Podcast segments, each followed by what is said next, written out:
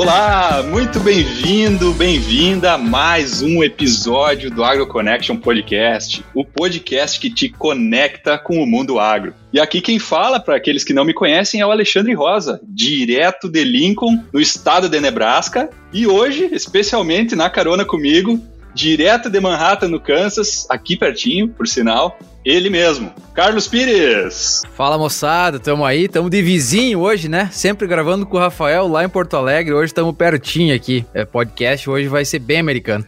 Hoje ficamos só pelo hemisfério norte, né?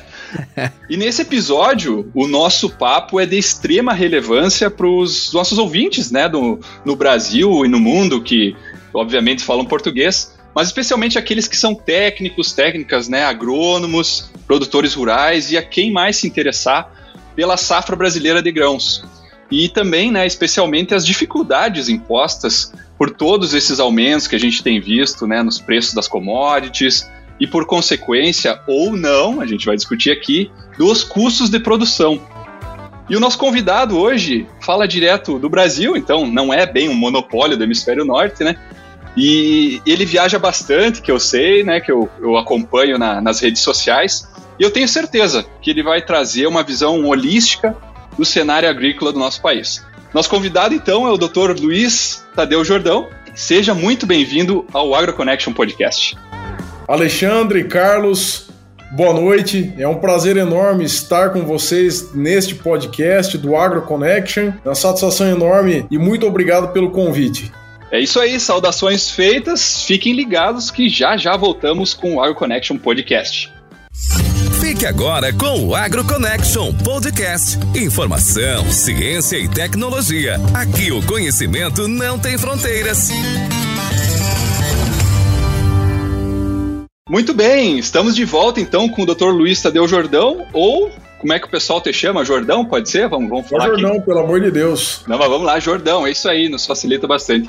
Maravilha, eu particularmente, né, eu já acompanho o, o Jordão aí, como eu falei, na rede social, para quem não, não segue, né, depois, Jordão, por favor, divulga tuas redes, mas é, tem sempre muito conteúdo relevante né, sobre o agro, é, é, legal de ver. Às vezes o Jordão tá lá na Bahia, depois está no Paraná, São Paulo, né? Então é bacana de acompanhar toda essa versatilidade, né? Toda essa visão que ele acaba tendo essa exposição né, no, no, no Brasil afora. E aqui uma breve apresentação, né? O, vamos ser formal agora, mas o Dr. Jordão ele tem então a graduação em agronomia pela Universidade Estadual de Maringá, depois um mestrado em fisiologia e nutrição de plantas pela Universidade de São Paulo, no SENA, na USP, e, finalmente, então, o doutorado em agricultura pela Universidade Estadual Paulista Júlio de Mesquita Filho, ou mais popularmente conhecida como Unesp, né? Aqui é em Jaboticabal ou é em Botucatu? Botucatu, a FCA é Botucatu, Faculdade de Ciências Agronômicas. Excelente. Não vai arrumar briga aí. Onde está o professor Cruciol, o professor Ciro, o professor uh, Velini, tem o, o Paulinho Arbex também. Um time de peso por lá, né? Com certeza. Quem que é o professor de herbologia? De, de, de... Ah, nós temos o Caio é, é, Carbonari, é isso? É, e o Velini. O Velini. O Velini é bem famoso, um baita de um professor também. Tem um time de plantas daninhas lá bastante eficiente também, com publicações de alto impacto, um trabalho bem relevante em desenvolvimento de tecnologias com as empresas também, muito bacana. Muito bom. Sou privilegiado por ter estudado lá também. E também fizeste um doutorado sanduíche, vamos dizer assim, na Purdue University, né? O que, então, nosso convidado aí com experiência internacional, vamos, podemos falar sobre Estados Unidos também com ele. E hoje, né, o, o Jordão, então, é professor visitante do programa Solo Agro, na Exalc, USP, e sócio fundador e também diretor técnico estratégico do portal Ciência do Solo. Uh, e eu sei também que tu, tu és um colunista aí, afiado na escrita de alguns... Uh, jornais ou revistas renomadas, né, como a própria revista Globo Rural. Então, Jordão, agora o the, the floor is yours, como a gente diz aqui no, no, bom inglês, né? Conta para nós um pouco da tua história, fica bem à vontade. Conta aí essa paixão por agronomia, de onde tu veio, até chegar hoje sendo professor, extensionista e pesquisador. Mudou um pouco, né? Agora a gente fala que é o, o I, o I-Floor is yours, né? A gente tem, tem mudado aqui as, as saudações. E eu vou dizer aqui, aqui no Kansas a gente sempre fala, né? O Romulo, o professor Romulo, que, que é lá de Londrina, ele fala que o produtor que usa bota de bico fino e fivela, toalha é diferente. Para quem gosta de solos, quem é formado em produto também tem que olhar diferente para esse cara. Isso é verdade. é verdade. É, é, vocês falaram que tá, que, que tá nos Estados Unidos, mas eu gostaria de estar aí com vocês também. Claro, o Brasil é muito bom, mas eu sou, eu sou entusiasta é, da agricultura americana e do país também, né? É, não sou uma pessoa viajada em termos de mundo. No Brasil, sim, né? Mais rodado que mosca branca, ou no caso, atualmente, cigarrinha. Né? Mas, é, Estados Unidos, eu sou apaixonado por esse país, né? Eu tive a oportunidade de morar um tempo por aí, durante o estudo em Purdue, né, Indiana. E eu vejo a felicidade de vocês aí, né? Eu tô vendo aí no fundo da tua janela para eu tô vendo aqui em vídeo, né? O pessoal só vai ver isso em áudio, mas uh, é, é, maravilhoso esse país e um país de muita oportunidade que também é, realmente acaba valorizando quem se esforça, quem trabalha, né? Um país é, infelizmente um pouco mais sério do que o nosso, né? Em termos estruturais, políticos e também social, né? Embora o Brasil seja um país fantástico. É, e a gente sempre fala que a grama do vizinho é mais verde, né? Aqui também tem muita coisa boa, né? Então, Bastante. É, e eu, eu, sou muito feliz por, por, por estar aqui também, né? Uh, quanto ao currículo, esquece esse monte de coisa aí, moçada. É, nós somos engenheiros agrônomos, gostamos de ciência do solo e esse que, que, que condiciona o nosso propósito de vida, né? Eu, eu venho de uma família de produtores, né? Tanto por parte de avó quanto de avô né, das duas famílias. Minha família começou a plantar café na década de 50 dentro da cidade de São Paulo, capital, né, na época. Se plantava café ao redor de São Paulo. E aí a família da minha avó era produtora de algodão na região de Jaú, estado de São Paulo.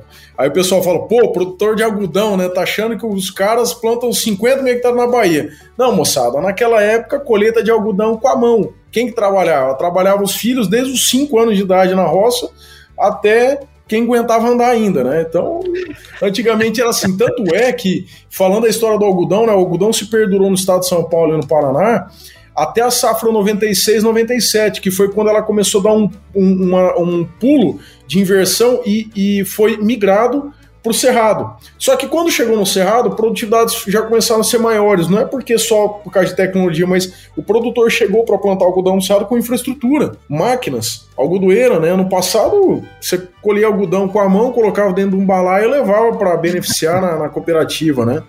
E aí depois a minha família migrou para o cultivo de café no Paraná, na região entre na região próxima a Cascavel e Palotina, né? Uma cidade chamada Jesuíta, né? Pequena cidade. E hoje, né, depois, infelizmente, que a gente perdeu meu pai e meu avô, a fazenda hoje ela está arrendada, eu não atuo na, na, na, fazenda da família, né? Nós atuamos em fazendas nossas, é, minha e de outros sócios. E, e, e essa fazenda no Paraná está arrendada hoje para soja, milho e trigo, uma pequena propriedade, mas a gente tem muito carinho pelo campo, né? Mas assim, eu não sou o, o tal do do neto filho de produtor que foi criado na roça, moçada. Pelo contrário, eu gosto é de prédio, eu gosto é de cidade grande, eu gosto de olhar para cima, sabe aquele jacu chegando no aeroporto de Viracopos aqui, ver aquele escada rolante andando, falou, pô, é aqui que é meu lugar, cara. É aqui que eu gosto, entende? então, um assim, pouco diferente de mim que veio do interior e contava nos dedos quantas vezes andou da escada rolante até os 15 anos. Tava é... emocionado de chegar no McDonald's, né, cara? Exato, cara. Então, cara, eu gosto de cidade grande.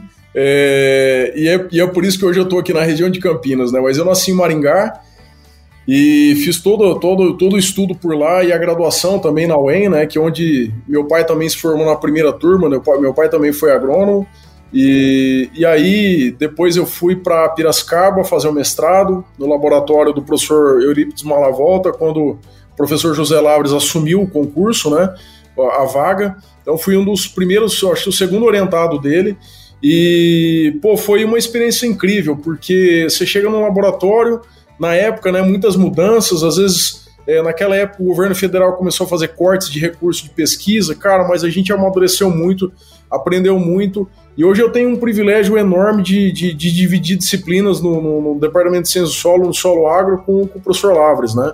É, dentro do, da especialização de, de, de solos e nutrição de plantas. E ele é um cara. O Lavres ele é um cara ímpar, cara, é um cara fantástico e ele, é, ele realmente, se eu, se eu gosto de escrever hoje, né, no Globo Rural, por exemplo, como vocês falaram, eu devo muito isso ao Lavras, porque o professor Lavras ele lapidou muito a escrita, é um cara maravilhoso tecnicamente e eu aprendi muito com ele, né? E aí, no meio do meu mestrado, cara, é, tô resumindo um pouco a vida aí. No meio do meu mestrado, é porque muita gente acha, cara, isso é importante falar, sabe por quê, moçada? O pessoal só me vê no aeroporto, sabe? Acha legal, pô, o trabalho do Jordão é massa, né? Porque ele vai pro aeroporto, o cara tá achando que eu indo pro aeroporto de segunda-feira é a mesma coisa dele indo de férias para Trancoso, né? Cara, não tem nada a ver, bicho, sabe? Cara, vir pro aeroporto para trabalhar é pancada, bicho. Não é legal, não, cara é, toda semana, pegar carro. Então, é legal falar essas coisas, porque às vezes a gente recebe muita mensagem de aluno, gente que está no mestrado, doutorado, às vezes desanimado, porque a bolsa é, é, é pouca, é, o orientador cobra muito publicação, não sei o quê, e o cara me vê viajando, dando palestra, indo para fazenda, tudo quanto é lugar. Ele acha, pô, massa, vou fazer também é fácil, mas moçada, o caminho é longo, né? Tanto é que esse mês de março eu completo 15 anos na pesquisa e não é da noite pro dia, né? Eu falo que a gente não chegou em lugar nenhum ainda. Todo dia a gente. Nós três aqui, como pesquisadores que somos, né? É, quanto mais a gente pesquisa, não é que a gente menos sabe, né? Não pode ser hipócrita também, mas mais questionamentos surgem, sabe? Eu trabalho muito com soja, mas cada safra, cara, esse negócio de quebramento de, de haste que tá tendo no Brasil, que a gente vai discutir daqui a pouco, cara, tem várias hipóteses e, e tem muita linha de raciocínio legal, mas tem, tem muita coisa que a gente não tá entendendo, sabe? Bom, e aí no meio do mestrado, cara, meu pai faleceu de câncer no pâncreas de forma muito repentina, em 60 dias. Eu sou filho único, né? Mas não sou mimado, mas eu já tinha saído de casa. Então voltei para o Paraná, voltei para Maringá. É, para ficar próximo da minha mãe, terminei o mestrado em casa, né? Eu fiquei oito anos na Embrapa Soja também, entre graduação, mestrado e doutorado. Então, terminei as análises laboratoriais na Embrapa, né, com o apoio do, do, do, do Dr. César de Castro Dr. Adilson de Oliveira Júnior e também o, o Dr. Fábio Álvares. Cezinha, o Adilson se tornaram grandes mentores para mim, são amigos de casa e eu devo muito a eles, Fábio também. E aí depois eu fui pro doutorado com o Crucial, né? Mas aí eu, eu, a gente já fazia pesquisa há muito tempo, é, Crucial me deu muita liberdade, já sabia que eu, que eu trabalhava, né, que a gente tinha a empresa, os negócios, né, o portal, que, que eu já falo um pouco dele. E aí fiquei um ano fazendo disciplinas em Botucatu, né, depois voltei para cá, e aí em 2016 eu fui para os Estados Unidos, só que aí teve outro problema, né, é, eu é o, é o, meu jeito, né? Eu não gosto de depender de ninguém, né? Porque não porque isso é ruim ou bom, mas, cara, eu preciso, prefiro ter o controle da minha vida, né?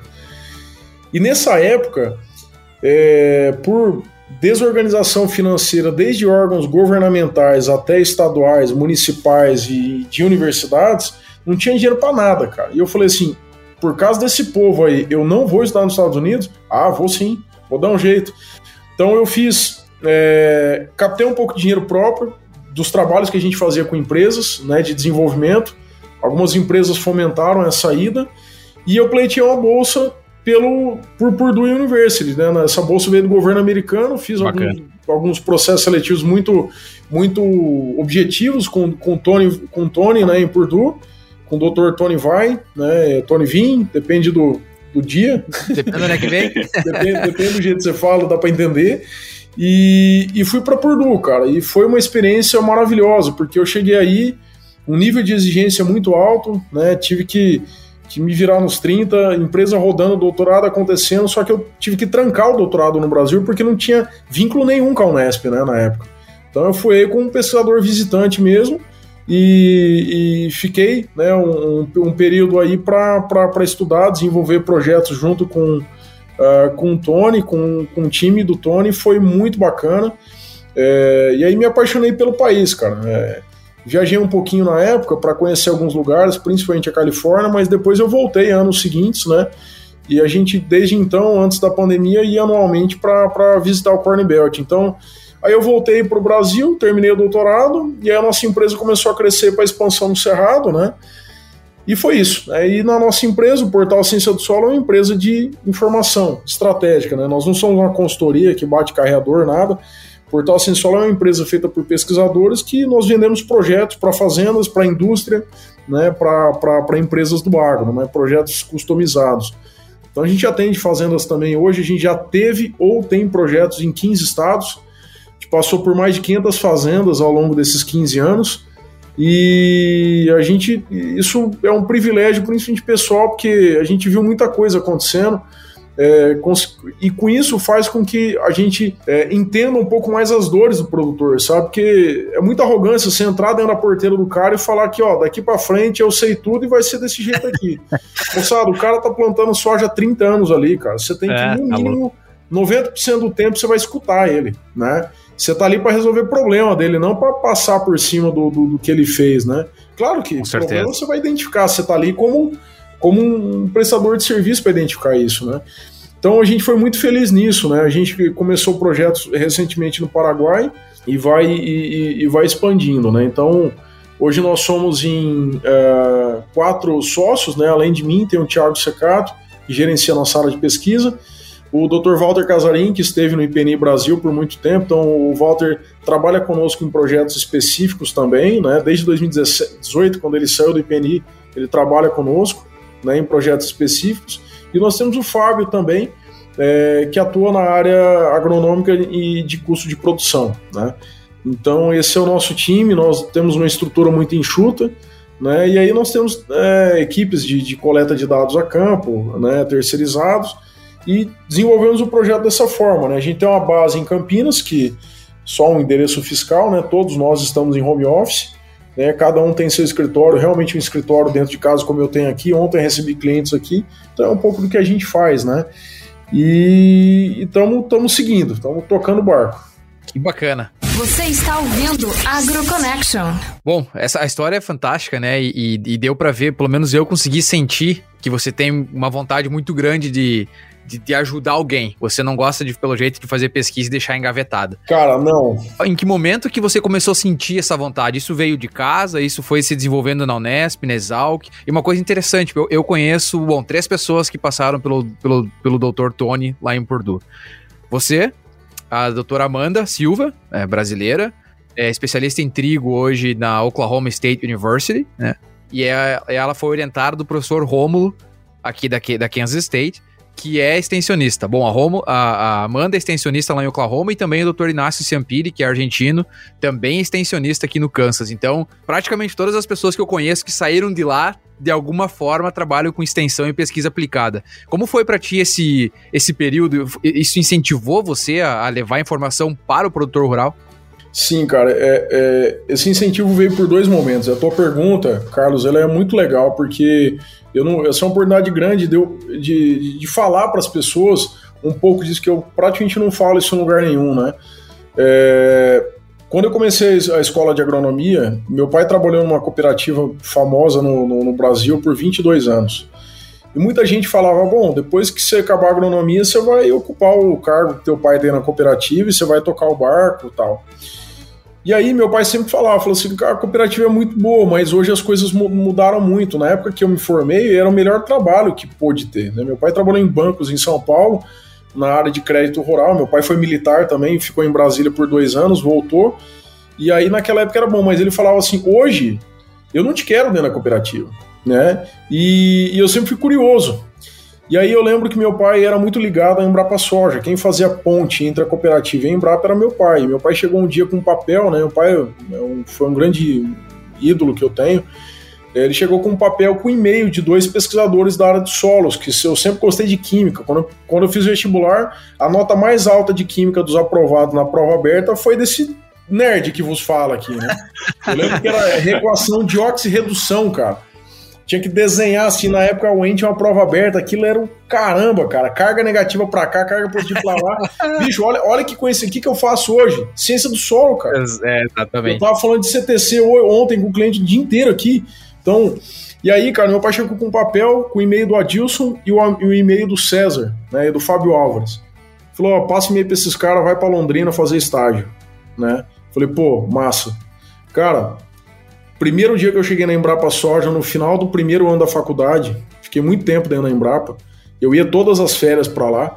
Eu cheguei lá, o Fábio Alves falou assim: viu, eu tenho uma reunião agora de urgência, vamos na sala comigo, você senta lá, fica quietinho e toma reunião. Cara, cheguei na reunião, só tinha os caras da Embrapa e a reunião era sobre florescimento precoce da soja. Que a soja com quatro folhas estava florescendo naquele ano e porque estava tendo agora soja de tipo de crescimento indeterminado, mas tinha muita soja determinada na safra 10, 11, na 9, 10 na verdade. Eu falei assim, cara, esses caras são cientistas, eles estão aqui para pensar, pesquisa, isso aqui é maravilhoso, cara, isso aqui que eu quero fazer pro resto da minha vida. E eu comecei. Foi justamente o que aconteceu, cara. Que baita influência. E deu sorte, né? Porque geralmente no primeiro dia bota o cara pra fazer qualquer outra coisa, mas não sentar em reunião, né? Não, mas eu, não, mas eu fui lavar vidraria no laboratório, né? Mas é ah, claro. Ah, agora sim, agora sim. É, são bons, né? Eu tava desconfiado. Eu, eu desconfiado. É, eu, não, com certeza. Mas eu cheguei na hora da reunião, né? Então foi estratégico, né? Cheguei ali e aí eu falei, é agora, né? Que eu vou botar o jaleco e botar a mão no detergente só mais tarde. Então, fui lá.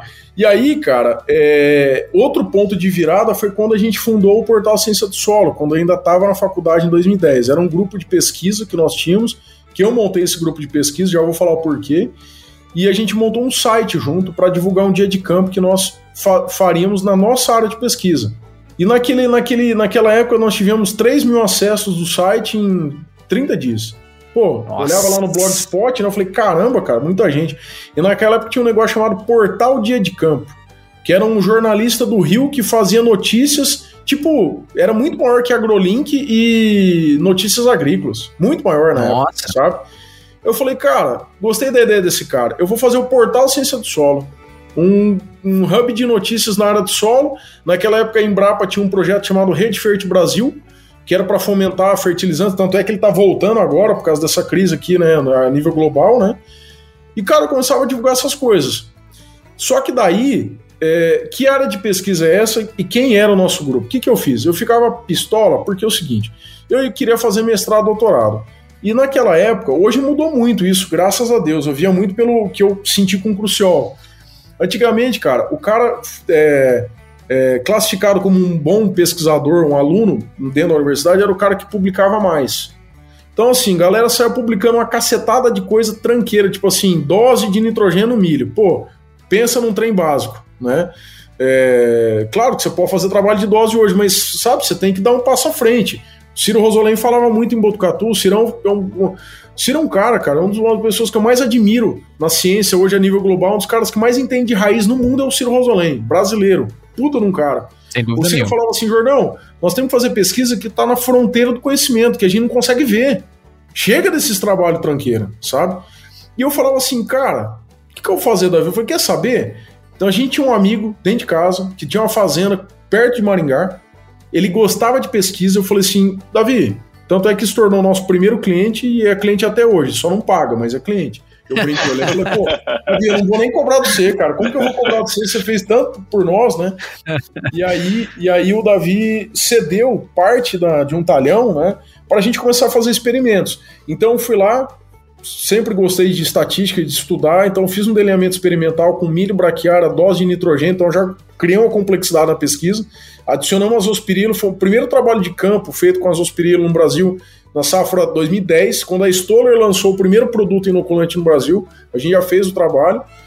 Cara, e aí criamos então um grupo de pesquisa. Eram os amigos que eram orientados pelo professor Saraiva Muniz, que me orientou na, na, na, na, graduação, algumas pessoas que eu selecionei com mais afinidade, né? E o pessoal da Embrapa Soja. Grupo de pesquisa. Eu falei, ah, agora eu vou publicar pra cacete, coisa boa, e eu vou passar em qualquer programa de mestrado que eu quiser. É isso que tinha na minha cabeça, bicho. Confesso, é isso que tinha na minha cabeça. Por quê? Porque meu sonho era ser pesquisador da Embrapa Soja. E eu precisava Fantástico. fazer mestrado, doutorado bem feito. O Adilson, César, o Fábio Alves sempre falava, cara, vai estudar direito, porque depois fica fácil pro concurso, pontuação, que não sei o quê. E foi, cara. E aí começamos a área de pesquisa. Essa área de pesquisa é o que sustenta as pesquisas do portal Ciência do Solo até hoje. É onde os Fantástico. clientes visitam até hoje, sabe? E aí, cara, eu sei que no final das contas, quando eu fui fazer mestrado, eu tinha pouca publicação do mesmo jeito, só que no Sena, felizmente, eles cobravam muito por nota na faculdade e por qualidade da prova para entrar lá. E eu fui muito bem nos dois. E aí entrei no, no, no Sena, já fui com bolsa FAPESP, tudo certo, né? E pro doutorado, cara, com o Crucial eu fiquei um ano só com bolsa, dependendo praticamente, processo seletivo era mais tranquilo. Mas passei em primeiro lugar com o Crucial, então é isso, cara. E aí eu falei assim, então. E, só que ao longo do tempo a rota foi mudando, porque quando eu entrei no mestrado, cara, você descobre algumas coisas que você não queria, né? você vê as brigas de departamento, a pressão por publicar, né? É, um professor brigando com o outro na mesma porta, porque um publica mais que o outro, ou um tem um carro é. mais bonito que o outro. Eu falei, moçada, ciúme de homem, eu não tô afim, não, eu não quero saber disso aqui. E aí eu comecei a trabalhar, atender produtor, falei, cara, esse mundo é legal também. Só que eu não quero virar consultor, porque eu gosto de pesquisa, eu gosto de estudar, né? Cara, e aí foi que a gente foi moldando o modelo de negócio do portal. Eu fiz o concurso da Embrapa em 2010, não passei e nunca mais teve concurso da Embrapa. O último concurso foi em 2010. E aí eu falei assim, tá, eu vou criar então. E aí hoje, cara, é, não é que você tem sorte ou não. Eu, eu procurei escrever a minha história e vem escrevendo ela. O que, que eu fiz? Eu sempre gostei de ensinar. Porque eu tenho que estudar mais. Toda hora que eu vou dar uma aula no solo agro, eu, eu tenho que parar e pegar livro, eu tenho que preparar a aula. Sabe? É verdade. Só que é o seguinte: eu não tenho estômago para ser funcionário público do jeito que era hoje no, no Brasil ou ficar preso dentro de uma universidade. Só que, por outro lado, hoje eu tenho a felicidade de dar aula na Exalc, eu posso colocar isso como um cartão de visita, porque ah. de fato eu tenho uma autorização da USP, eu sou um professor convidado do Departamento de Ciência do Solo, do Programa Solo Agro da Exalc USP, e eu trato isso com extrema seriedade, porque é, é uma responsabilidade muito grande. Os alunos que vão ali, é, eu preciso é, exigir de mim mesmo que eu tenha um nível técnico à altura dos mestres que nós temos lá dentro, professor Vitti, professora Leone, é, tantas pessoas maravilhosas que tem lá dentro. Né? Tem o Pavinato lá hoje, tem o Rafael Otto, tem gente muito boa lá dentro. Então, e aí então eu tenho a felicidade de dar aula, mas não necessariamente ter que ficar lá dentro, né? E hoje a gente faz pesquisas também com a Embrapa Soja, em parceria, mas não necessariamente eu estou dentro da Embrapa. Então eu procurei organizar isso. Por isso que eu falo isso, porque assim, não foi da noite pro dia. E foi muito, muitas vezes foi muito doloroso, cara. E nesse meio do caminho ainda eu perdi meu pai, né? Então. A gente, sabe, é. a gente sabe que isso aí dá trabalho, né? E o, legal é ver algumas semelhanças, né, Alexandre? Eu e o Alexandre, a gente Muita tem carreiras. É, é, vamos dizer, não parecidas, mas com objetivos, né? É, lá no final a gente quer é. se tornar é, algo assim, e, e, é muito bom isso, quando lá no, no final da, né, no, no, final da tua, da tua visão tu enxerga é o produtor rural, tu enxerga o campo, tu enxerga aquela, toda aquela informação realmente aplicada, né? Isso aí, isso, isso é muito bom e com certeza isso transforma a agricultura. É, cara, e, e, aí, e aí, outra coisa, assim, uma coisa que eu fui vendo com, durante o tempo, só um parênteses. A informação técnica básica não é nem básica. A superficial do dia a dia, o produtor hoje, com a digitalização e o mundo cada vez mais conectado, globalizado, se ainda podemos usar esse termo, a informação básica está na mão do produtor, entendeu? Então, assim, as consultorias regionalizadas, hoje elas vão ter que se reinventar, porque o que elas estão entregando hoje, o produtor já está passando por cima. O que, que a gente faz no portal? Uh, eu levo o ajuste fino da informação, sabe? Saber que o cara tem que fazer adubação nitrogenada no milho, safrinho, cobertura, ele sabe. Agora, qual é a relação de nitrogênio e potássio para isso? Lembra do trabalho estatístico do Tony e do Inácio publicado? Vocês já devem ter lido esse artigo. Quem tem acesso a isso? Entende? Então eu busco a máxima eficiência para isso. Só que para isso eu tenho que ter tempo para estudar e fazer pesquisa, não bater carreador. Né? Então é o meu perfil. Eu tenho grandes amigos consultores. Vou citar é, duas pessoas. O Rodrigo Lima, da SNP em Minas. O Rodrigão foi estagiário do Orlando Martins, que é foi um dos primeiros consultores do Cerrado, né, da Sementes Adriana. O, o Rodrigão é um consultor regional. Pensa num cara que faz um trabalho maravilhoso. Né? E você tem o, o, o, pessoal das séries consultoria em Primavera do Leste também, que é muito técnico, tanto o Guilherme quanto o Evaldo, né? Acho que é o Evaldo, o japonês. Esse pessoal é muito bom, cara. E, e, e, realmente o propósito deles é esse, tá mais próximo do produtor ter na rotina, regionalizado, né? Isso é muito bom, né? Então você tem que ver para onde você vai, não existe um caminho ruim, né? Muita gente me pergunta, Jordão, o que, que eu faço? Eu falei, cara, vai fazer o que você gosta. Ah, eu gosto, eu gosto de ficar na região do sudoeste goiano. Eu falei, cara, monta uma empresa e vive lá, cara. Sabe? Prega o pau. Não, Jordão, eu quero viajar todo o estado. Monta uma empresa e viajar todo o estado. né? Então. Claro, é, claro. É Não, isso. é isso aí, é, tem, tem, que ser criativo. A gente, né, o Carlos falou, a, similaridade eu acho que é nessa inquietude de querer fazer acontecer coisas que às vezes tu fica pensando, não, vai, vai aparecer. Não, a gente tem que ser protagonista da própria história, né? Então é muito legal ouvir isso de ti, a gente está construindo a nossa carreira e, e, e ver pessoas assim, com certeza dá dá ânimo para continuar, né?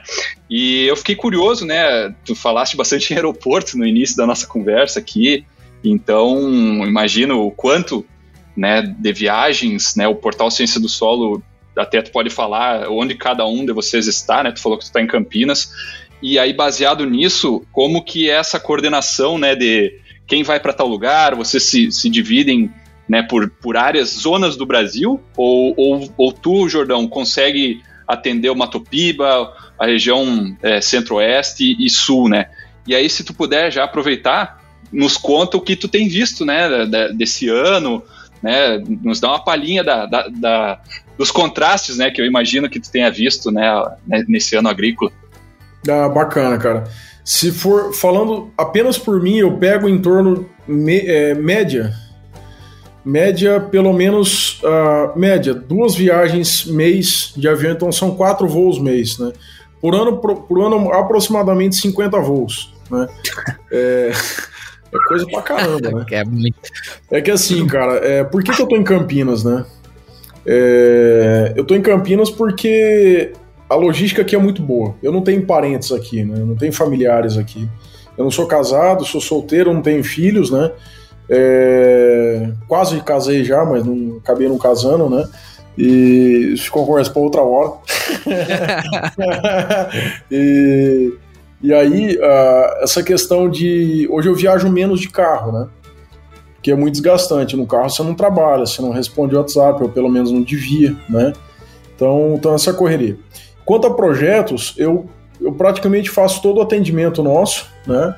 O Thiago gerencia as áreas de, pesqui as áreas de pesquisas, pesquisas. A gente já teve pesquisa em quatro estados no Brasil. Hoje nós focamos apenas no Paraná, que é onde a gente começou, por dois motivos: custo e uh, qualidade de pesquisa. Porque na área de pesquisa nossa, nós não testamos produto para empresa.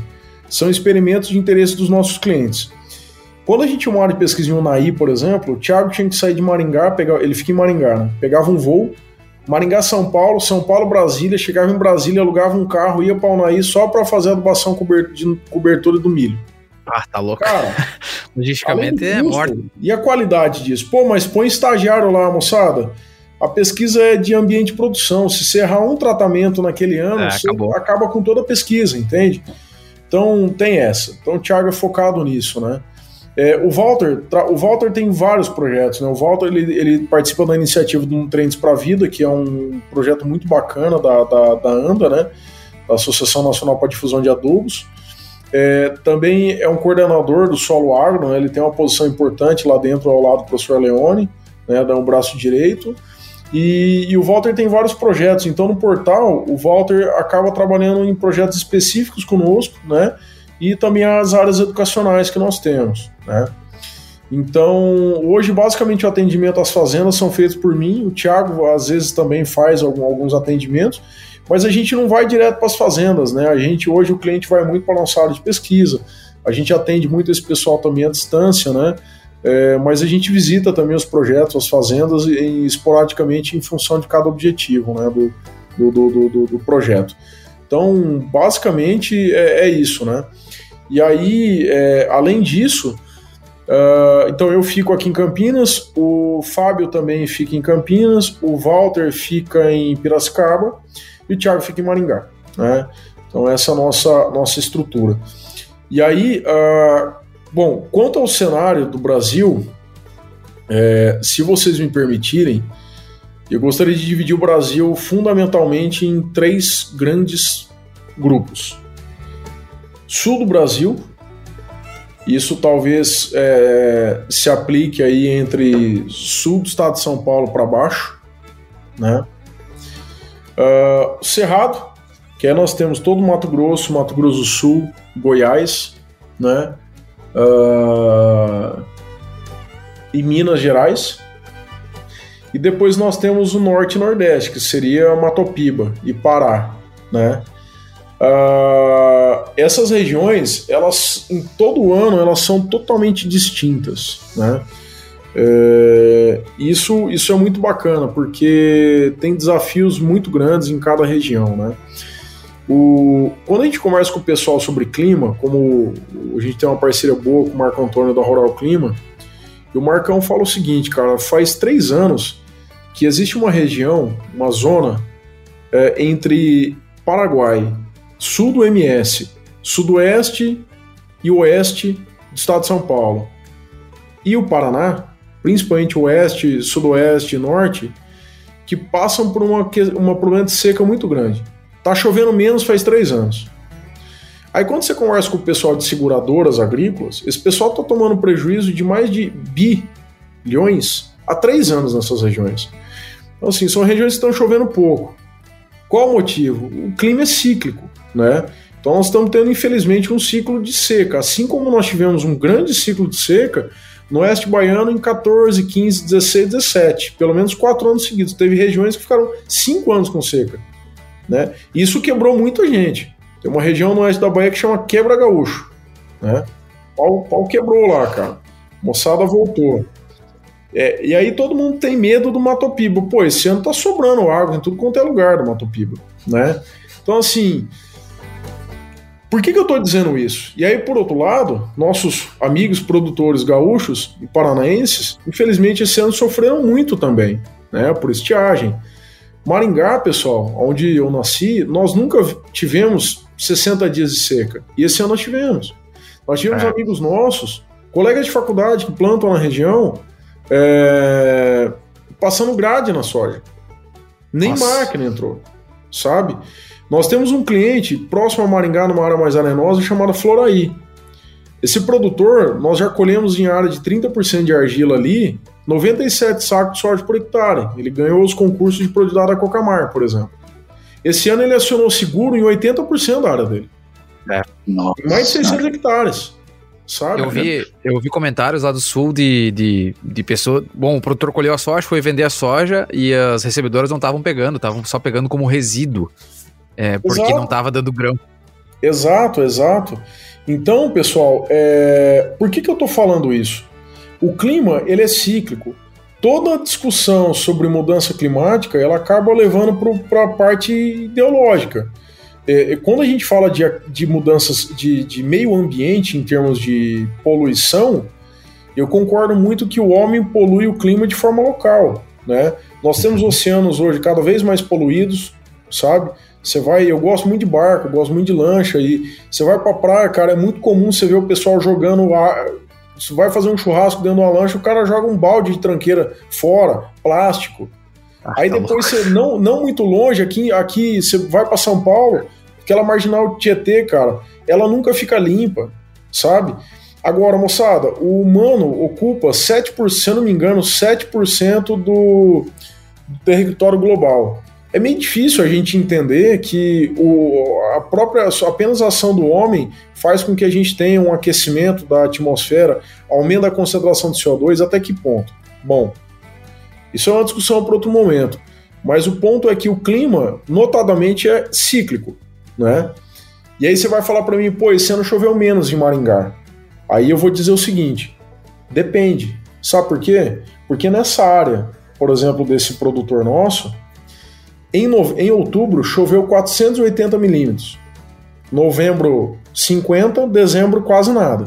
Ou seja, se você fazer o acumulado em três meses, ele está dentro da média histórica. Só que choveu muita água em pouco tempo.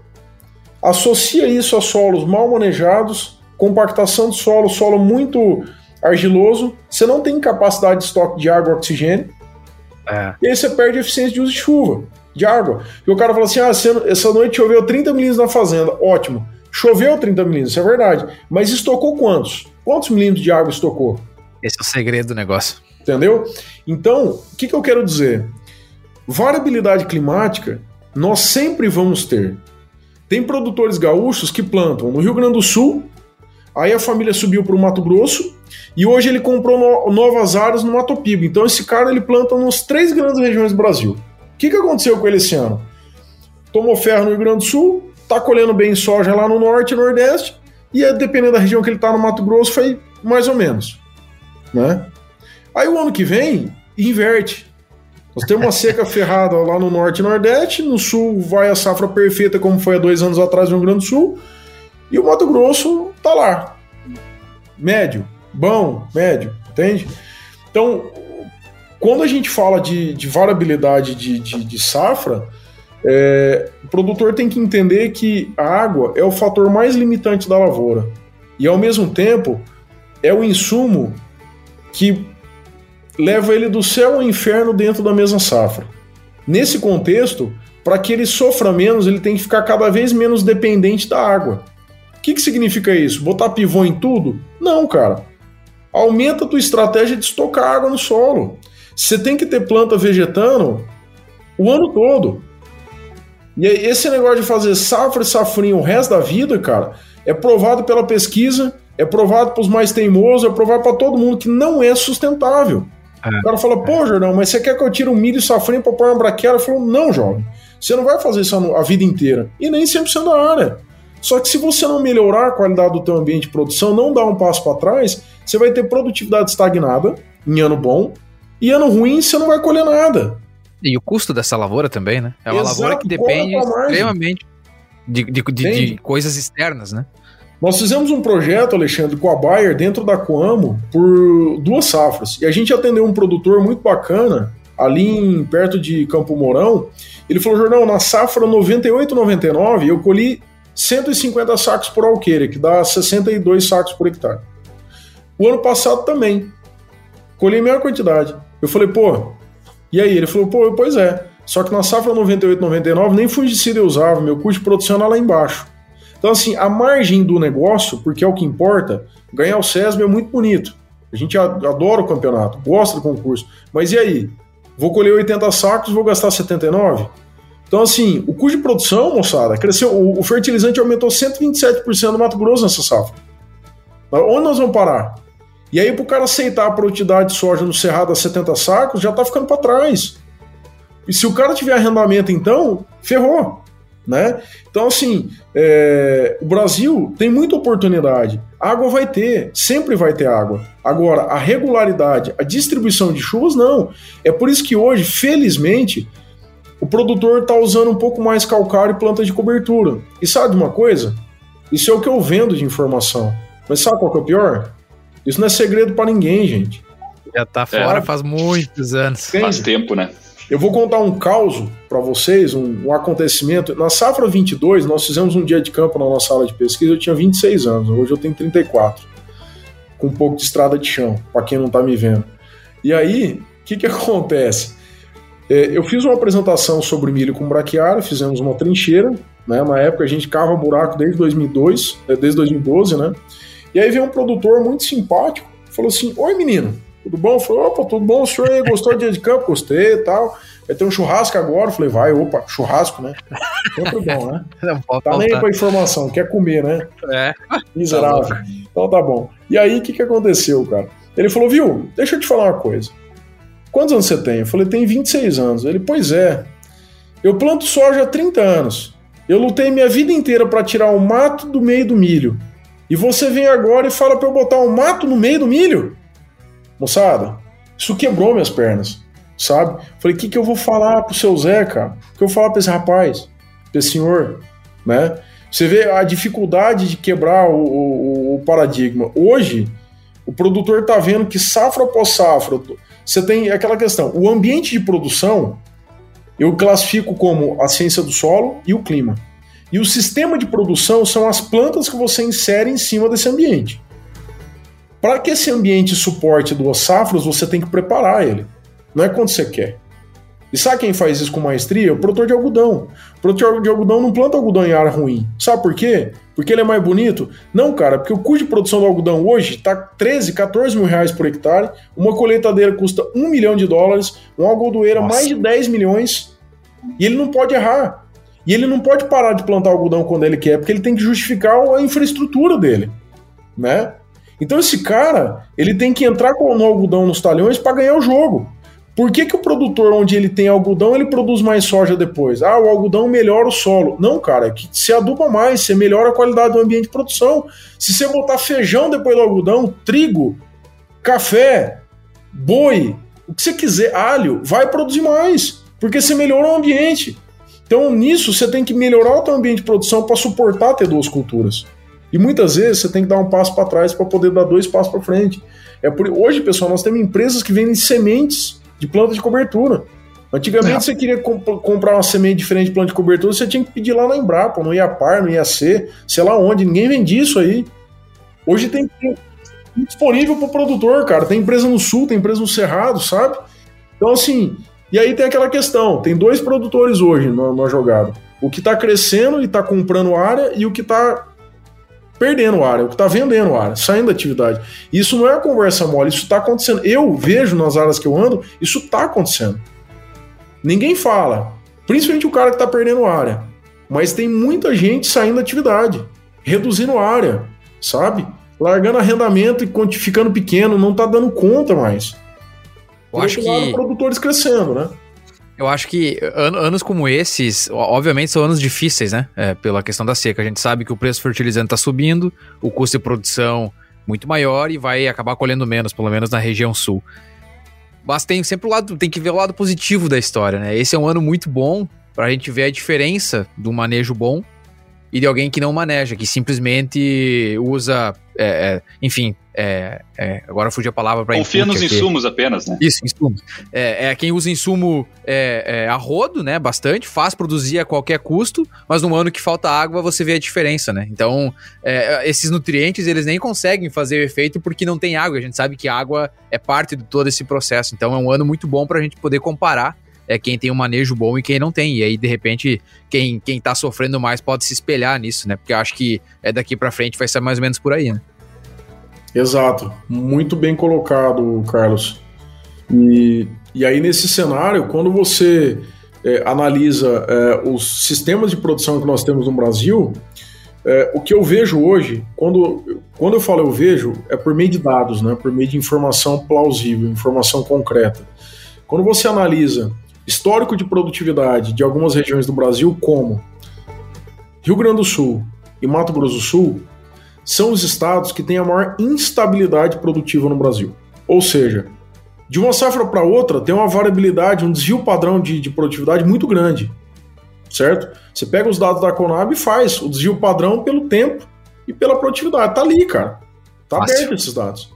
Aí quando você vai para o estado do Paraná, você pega os dados da Secretaria da Agricultura, do CA, da SEAB, do DERAL. Moçada, tem regiões do Paraná que há 18 safras tem a mesma média de produtividade. 18 safras. Sudoeste goiano, algumas regiões também. Rio Grande do Sul, também.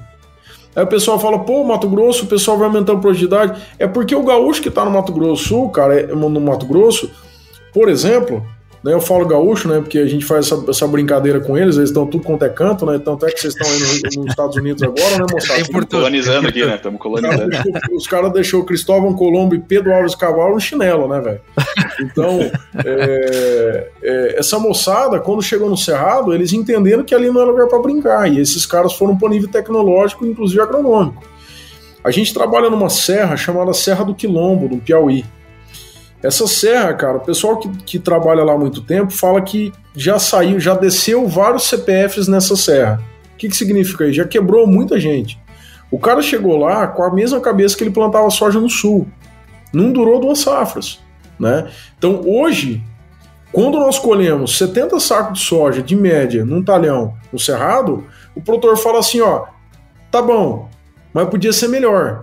Ele não tá contente. Agora, gente, deixa eu pegar a calculadora aqui, que eu sou ruim de conta, eu nunca fiz Kumon. 70 sacos vezes 2.42 o alqueire, dá 170 sacos por alqueire.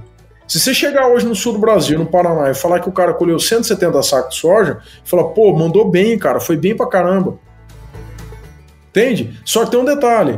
Lá em casa, o alqueire custa 4 mil sacos de soja. É 1.600 sacos de soja um hectare. Custa 300 mil reais um hectare. Em áreas boas, eu vou falar áreas caras no Mato Grosso hoje. 50, 80 mil reais, áreas caras no Mato Grosso. Caras, 80 mil reais que seja, tá? Norte e Nordeste, áreas caras, 30, 40 mil reais. E você produz mais. Tem região que você faz safra e safrinha também. É Então, assim, parecido. não né? faz sentido, moçada. Você tá cultivando soja numa área que custa 300 mil reais o hectare, com uma produtividade estagnada, uma margem barata. Compensa se arrendar. Para que, É que você vai plantar? É um bom pensamento, Entende? um bom pensamento. Então, assim, hoje, hoje, hoje, hoje o sul do Brasil Infelizmente, a visão que eu faço, eu faço uma crítica a isso à, propriedade que a gente tem no Paraná. Né? Hoje não está na mão da minha família, mas está na mão de outra família. É, a, a produtividade está estagnada. O, o, sul do Brasil ficou para trás. Eu falo que o gaúcho hoje, que é, que é guerreiro em produzir soja, alguns estão no Rio Grande do Sul, mas a maioria está no Cerrado. A maioria Verdade. uma hora dessa está em Sinop, Sorriso, está em Balsas, no Maranhão, está em Paragominas, no Pará, está em Luiz Eduardo Magalhães, tá em Bom Jesus, tá na Baixa Grande do Ribeiro, no Piauí, sabe? O pessoal tá lá, cara. Goiano bem, também, o Sudeste Goiano vai muito bem, entende? Então, assim, o sul do Brasil parece que ele parou no tempo, gente. Em termos de. O sul do Brasil é muito bonito pra máquina, tanto é que tá tendo Expo Direto essa semana, puta, um monte de lançamento legal, bacana, mas, gente, e produzir soja? Parece que a moçada ficou para trás. Paraná também, gente. O colono está cada vez mais dependente de banco, de cooperativa. Ele colhe a soja para financiar o milho para poder financiar a soja seguinte. Ele está enrolado, cara. Esse cara, em termos de fluxo de caixa, ele está morto. Entende? E, e o produto é cerrado só crescendo.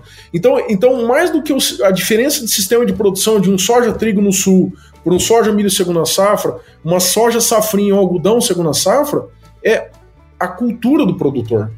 O pessoal está muito mais atrasado no sul hoje e esse pessoal teve um grande legado no passado. Foi graças à soja no sul do Brasil, a agricultura, o café, o algodão, que nós temos o reflexo do cerrado hoje, né?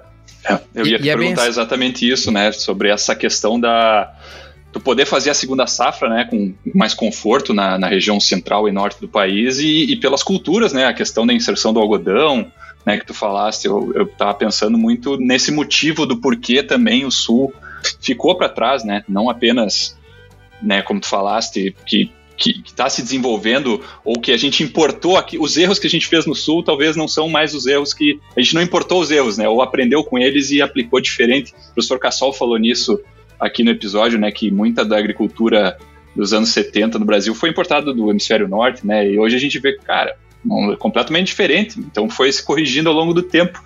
Eu imagino que tenha um processo semelhante que, que, que esteja acontecendo no, no, Brasil entre sul e, e norte, né? E eu acho que isso faz, faz muito sentido, porque é, a, gente, a gente sabe como funciona. A gente desenvolve uma tecnologia, quando a gente acha que ela tá funcionando, você se acomoda e pensa, não, agora já encontrei o que eu precisava, e aí você vai anos, anos e anos e anos fazendo a mesma coisa sem mudar. E isso vinha dando certo no Rio Grande do Sul.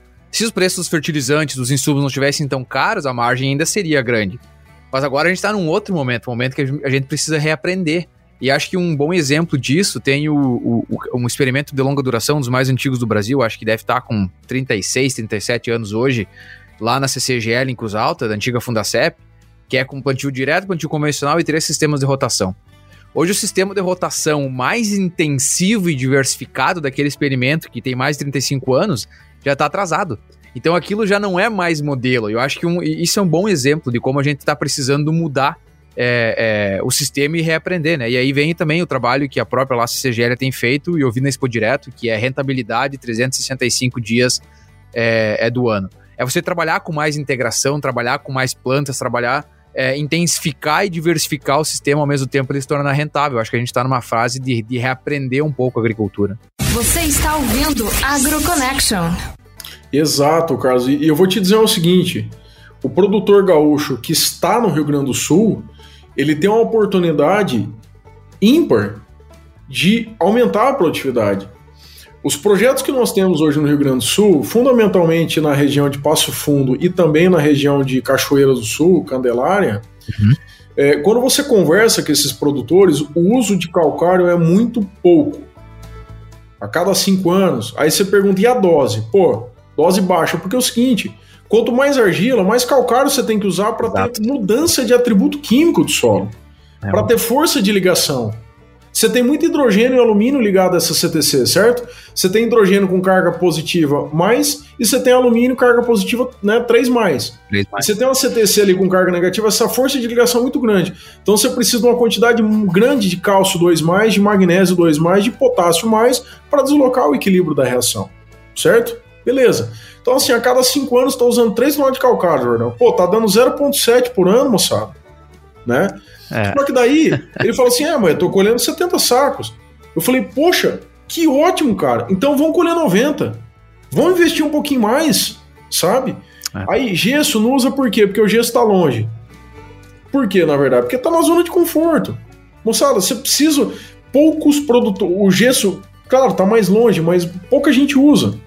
E aí tem, a gente teve um projeto numa fazenda muito legal com o Paulo, o Rúpulo, que é um, que é um cara que trabalhou na, na área de sementes aí por muito tempo. Hoje ele é gerente de um grupo de fazendas da SGS, é, lá embaixo, lá no, na época de Cachoeira.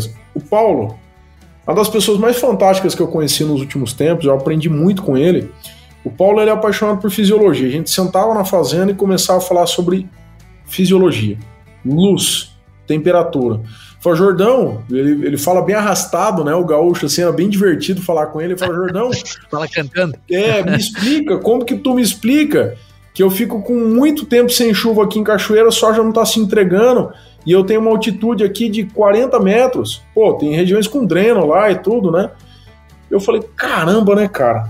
E assim, sai o cara de Maringá, vem para Campinas, não sabe nem onde fica Cachoeira do Sul. Eu falei, Paulo, mas me explica uma coisa, o que, que acontece aqui? Falou, ah, Jordão, em janeiro, por exemplo, dá 8 horas da noite e às vezes tá sol. Eu falei, tá, tipo, ó, tem, tem bastante luz. Uhum. Janeiro, 8 da noite, eu tô usando blusa. Eu falei, tá, é frio. ele, mas nós temos baixo. Eu falou, não, mas a planta, a soja, não sabe se ela tá baixa ou tá alta. Quando a gente fala que a soja tem amplitude térmica, é que se essa, essa lavoura tá numa região de altitude, 800, 1000 metros de altitude, provavelmente a, a, a, chance da noite ser mais fria é maior, certo? Só que você está numa região de baixada, de pouca altitude, mas você está no centro-sul do Rio Grande do Sul. Então tá frio, cara. Falei, Paulo, essa soja à noite, esse milho, gasta menos energia para regular a temperatura. Por isso que está consumindo menos água, está aguentando. Porque se você tivesse com 40 metros de altitude lá em Bonito, no Mato Grosso do Sul, essa soja não durava 10 dias. Torrava. Isso né? aconteceu muito no esse ano. Bom, o Alexandre tava, a gente estava no Rio Grande do Sul, final do ano agora, e a gente viu muito isso, né? É, é, era de dia a gente chegava a pegar 35 até 37 graus, de noite tinha que botar, tinha que botar manga, porque eh, realmente esfriava. Isso aconteceu em boa parte do Rio Grande do Sul. Esse, Não, esse e ali a gente pega a região de Vacaria, os campos de cima da serra do Rio Grande do Sul, é sempre assim, né? É, é, de exato, dia é também. quente e de noite é frio e, e os caras produzem muito milho, milho principalmente, né? Mas soja também. Exato, eu, eu gosto muito de fisiologia. Você vê, é, vocês estão vendo a vantagem competitiva que o gaúcho nessa região tem? Ah, tá louco, Sabe? sem dúvida. Ele tem, ele tem um clima favorável. Pessoal, 95% de uma planta, de, a massa seca de uma planta é composta por carbono, hidrogênio e oxigênio.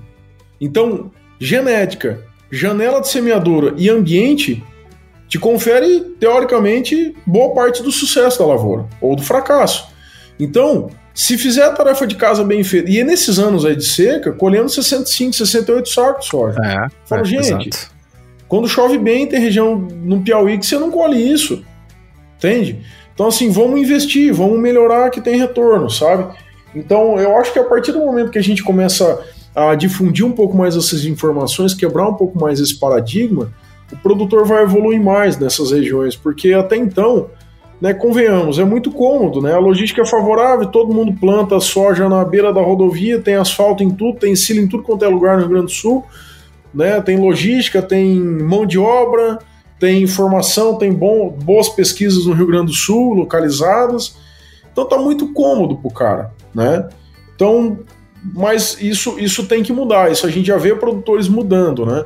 E tomara que isso evolua cada vez mais. Tem grandes empresas aí fomentando o uso de plantas de cobertura também no sul. É, mix, isolado, com, sem bactéria junto. Cara, um monte de coisa legal vir aí, isso é muito bom. É engraçado que, né, fazendo o comentário, né, do, da, do campo de cima da serra, eu tenho um amigo produtor lá, e eles investem muito, né, para poder produzir soja e milho na região.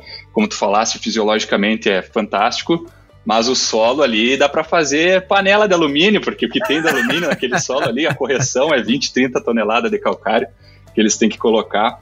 Mas, mas é isso aí, é possível, né? E, e se usa muita cultura de cobertura, são produtores modelo, né? Que a gente tem. E aí a minha pergunta para ti, dentro dessa realidade, é, é, a questão dos custos hoje em dia, né? Dessa escalada que nós tivemos uh, nos preços de... Não só nos preços de commodity, o que dá um, um certo ânimo, então o produtor se anima com o preço da, da commodity, mas ao mesmo tempo desanima com o, com o custo do, do fertilizante, do defensivo. O que que, que, que dá para fazer? O que, que o Jordão aí nos, nos diz é, para fazer com relação a esse, esse cenário, né? A gente comentou bastante daqueles que já vêm se preparando, mas e aqueles que até não se prepararam ainda e estão olhando aí para a safra é, 22, 23? O que, que a gente pode comentar? A tua pergunta é ótima. E eu não vou falar depende, viu? Eu tenho a resposta. Olha aí, ó. Não é, foi que nem eu na prova hoje. Essa pergunta numa prova hoje eu falei depende. Pensa o seguinte, cara. É... Tudo que, que os analistas de mercado estão, os mais ajuizados estão falando hoje é que assim, tudo pode acontecer, né? Nós estamos saindo de um cenário de pandemia, felizmente, aqui no Brasil é, eu passei por Viracopos pelo aeroporto na terça, tinha muita gente já sem máscara. Não pode ainda, mas já tinha. Eu fui, eu saí da, da Exalc agora à tarde é, em Piracicaba em reunião, vim para casa em Campinas, parei no posto de gasolina. E aí eu esqueci a máscara no carro. Fui pegar uma água. Só que quando eu cheguei dentro da, da loja de conveniência, ninguém tinha, tava usando mais máscara. Então já tá acabando, né? graças a Deus. O que eu quero dizer é o seguinte: é, nós estamos passando por um, saindo de um processo de pandemia que paralisou muita indústria, muita mão de obra, né, muita coisa. Ok. Só que por outro lado, nós iniciamos infelizmente uma guerra, né? Convenhamos, nós estamos em 2022 e tem nego querendo jogar bomba no vizinho. Pra acabar, é inacreditável, né? é inacreditável. Então, é uma insanidade sem fim. O ego, né? O ego é, é algo complicado. Independente da cor, da raça, do partido político, do status social, é, não tem justificativo. Né? Tá louco. E aí é o seguinte, ninguém sabe quando essa guerra vai acabar. E ninguém sabe se ela vai acabar e como ela vai acabar. Né? Vira e mexe tem países vizinhos lá se envolvendo com rolo também. Então você não sabe se daqui a pouco vai pegar mais alguém, se a China vai andar na brincadeira. Nós temos os Estados Unidos hoje com o presidente bundão. Então, cara, e aí? Para onde nós vamos? Né? Cara, é... nesse cenário o produtor ele tá sem saber o que fazer, né? A soja vai cair de preço? Muito difícil. Por quê? Por causa do dólar? O dólar pode até cair um pouco, como caiu, chegou em 4,99 esses dias aqui. Mas primeiro que ano eleitoral, nós estamos, nós não temos candidato ferrenho para isso, né? O pessoal está preocupado com a volta da esquerda, porque tem políticos que eram de direita que estão se associando a esse pessoal. Então, assim, a indústria, os empresários estão muito instáveis, o agronegócio também, porque a esquerda nunca jogou no nosso lado. Toda aquela questão. E nós temos uma, uma, uma, uma direita conservadora hoje, é, que tem muitas coisas boas, é, mas tem muito a melhorar também. Então, isso gera uma insegurança muito grande. O dólar vai cair? Nem tanto. Mas a soja vai cair? Dif dificilmente, Também porque não, nós estamos vindo, é. além de um dólar aquecido, a gente tem uma frustração de safra muito grande no sul do Brasil. O Paraná, os números finais vão ficar pelo menos em 50% de quebra. Gente, é muita coisa. É bastante. Pá, é muita bastante. coisa. Né? É, Argentina, com quebras enormes. Paraguai, nós temos projeto Paraguai, a média nacional do Paraguai está entre 17 a 20 sacos de soja por hectare, gente. Entende? Devastou muitas regiões. E a própria China, eu estava tava numa reunião ontem, eu vi falar que a China está bastante alagamento em, em, vários pontos da China, que pode prejudicar também a produtividade. Exato, exato, exato. Então, assim, o preço vai continuar alto. Então, o preço, o preço da commodity vai continuar alto, não só soja, soja, milho, café, tudo está puxando. Beleza. Adubo vai cair? Não sabemos sobre a guerra. Matéria-prima de defensivos, de proteção de cultivo, também não sabemos. Tudo isso genérico, vindo da China. Hoje, Hoje a maioria dos fungicidas, inseticidas, herbicidas usados no país são genéricos. A maioria das formulações dos produtos no mercado são misturas de, de moléculas pós-patente, né? Então, semente, cuja produção aumentando, a semente vai aumentar também, né? Qual é a sugestão? Falei esse enrolei tudo isso para dizer o seguinte: o produtor ele produz soja, então ele tem soja para vender. A melhor forma de se blindar, não que seja a melhor forma, a melhor forma no contexto que nós vivemos hoje é trabalhar com relação de troca. Porque se o preço do fertilizante vai subir ou não, você sabe que existia uma relação de troca que você gostava para fertilizantes, para P K no solo. Era 8 sacos? Era 10 sacos? Pô, Beleza, mas ontem a gente fez uma conta com o cliente aqui, tava dando 12 sacos. Falou, pô, cara, tá dando 12 sacos, tá bom, porque do jeito que subiu, se tivesse dando 18, você ficava preocupado. Mas É, tá dando 12, toca o barco. Uhum. Entende? Então vai para a relação de troca. Quanto que você. É, pô, mas Jordão, glifosato hoje o litro tá quase 100 reais. Né? Pagava 15 reais no litro de glifosato. 20, diferença. 10, né? Tá, pô, subiu 10 vezes, beleza. A soja não subiu 10 vezes. Pô, a relação de troca tá ferrada. Então tem que trabalhar com eficiência. Mas aí você tem um monte de empresa hoje, felizmente, lançando aplicação localizada de herbicida. Já na Expo Direto já está lançando a. Isso não é um merchan, longe disso, né? É, é, lançando pulverização localizada é, com tecnologia nacional muito boa. Você tem a tecnologia Weed Seeker 2 aqui já no Brasil que Sim, atua há muito aham. tempo. Então, assim, com economia de 98% de herbicida. Beleza? Então já vai viabilizar, sabe? Então, assim, é, o produtor hoje que não busca informação, ele está assustado, mas parte disso é culpa dele, porque ele está se deixando levar pelo, pela especulação do mercado. E o cara que está na área de vendas, ele quer fazer terrorismo mesmo, porque o cara quer vender, pô. Entendeu? O produtor tem que entender que ele tem que tomar as rédeas do negócio dele. Então ele tem que estar informado como está a relação de troca. Porque se a relação de troca estiver boa, moçada, compra esse trem logo, porque amanhã nós não sabemos se vai ter. Eu não, eu, eu, eu não sei, a gente também é produtor, né? Eu também sou produtor. Eu não, eu, não, eu não sei se nós vamos ter fertilizante para total. Então o que tem que fechar, tem que fechar agora. Porque senão eu não sei o que vai acontecer, né? É, ah, fechar agora, mas que jeito? A relação tá muito boa. Jordão, mas se a relação não tiver muito boa, para a maioria dos insumos a relação não tá tão ruim, exceto fertilizante. Para algumas regiões, algumas culturas, está bem complicado, né? Fungicida, moçada, a relação de troca tá excelente. Se eu falar, passar esse podcast pro pessoal da indústria, eles vão aumentar o preço, mas a relação de troca tá muito boa. A fungicida tá muito boa. Tá muitas vezes melhor do que um ano atrás. Entende? Porque o fungicida não aumentou tanto, tanto quanto as outras coisas. E a soja mais que dobrou de preço. A soja sendo a 200 hoje, para quem tinha ela 80 reais, era 160. A soja aumentou 2,3 vezes, 2,5 vezes. Entendeu?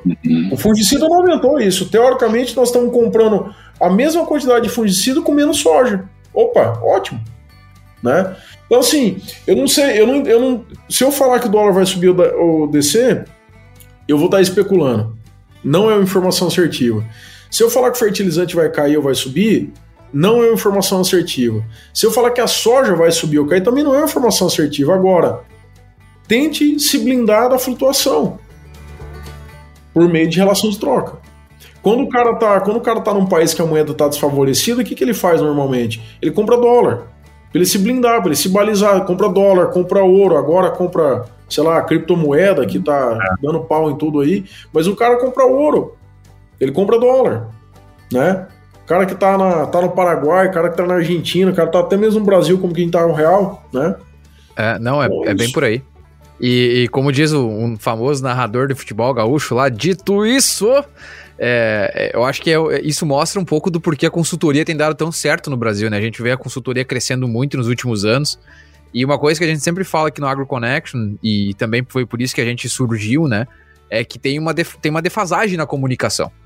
E hoje, se o produtor não consegue se atualizar com novas tecnologias, com novas informações, entender muito mais um sistema do que somente pensar numa soja, no milho naquele ano específico, ele provavelmente ele vai vai estar fadado ao fracasso. E aí hoje a consultoria chega muito forte nisso, né, para colaborar com esse produtor, para levar para ele a informação. É como se é, tivesse toda uma filtragem de informação, a gente vai te entregar é, exatamente o que você precisa, a gente vai fazer os cálculos de troca para você, a gente vai poder entregar informação. É, e acho que é por isso que as coisas têm dado certo, né? É você saber filtrar a informação, trabalhar com ela. É que a gente sempre fala, tem um monte de dados por aí.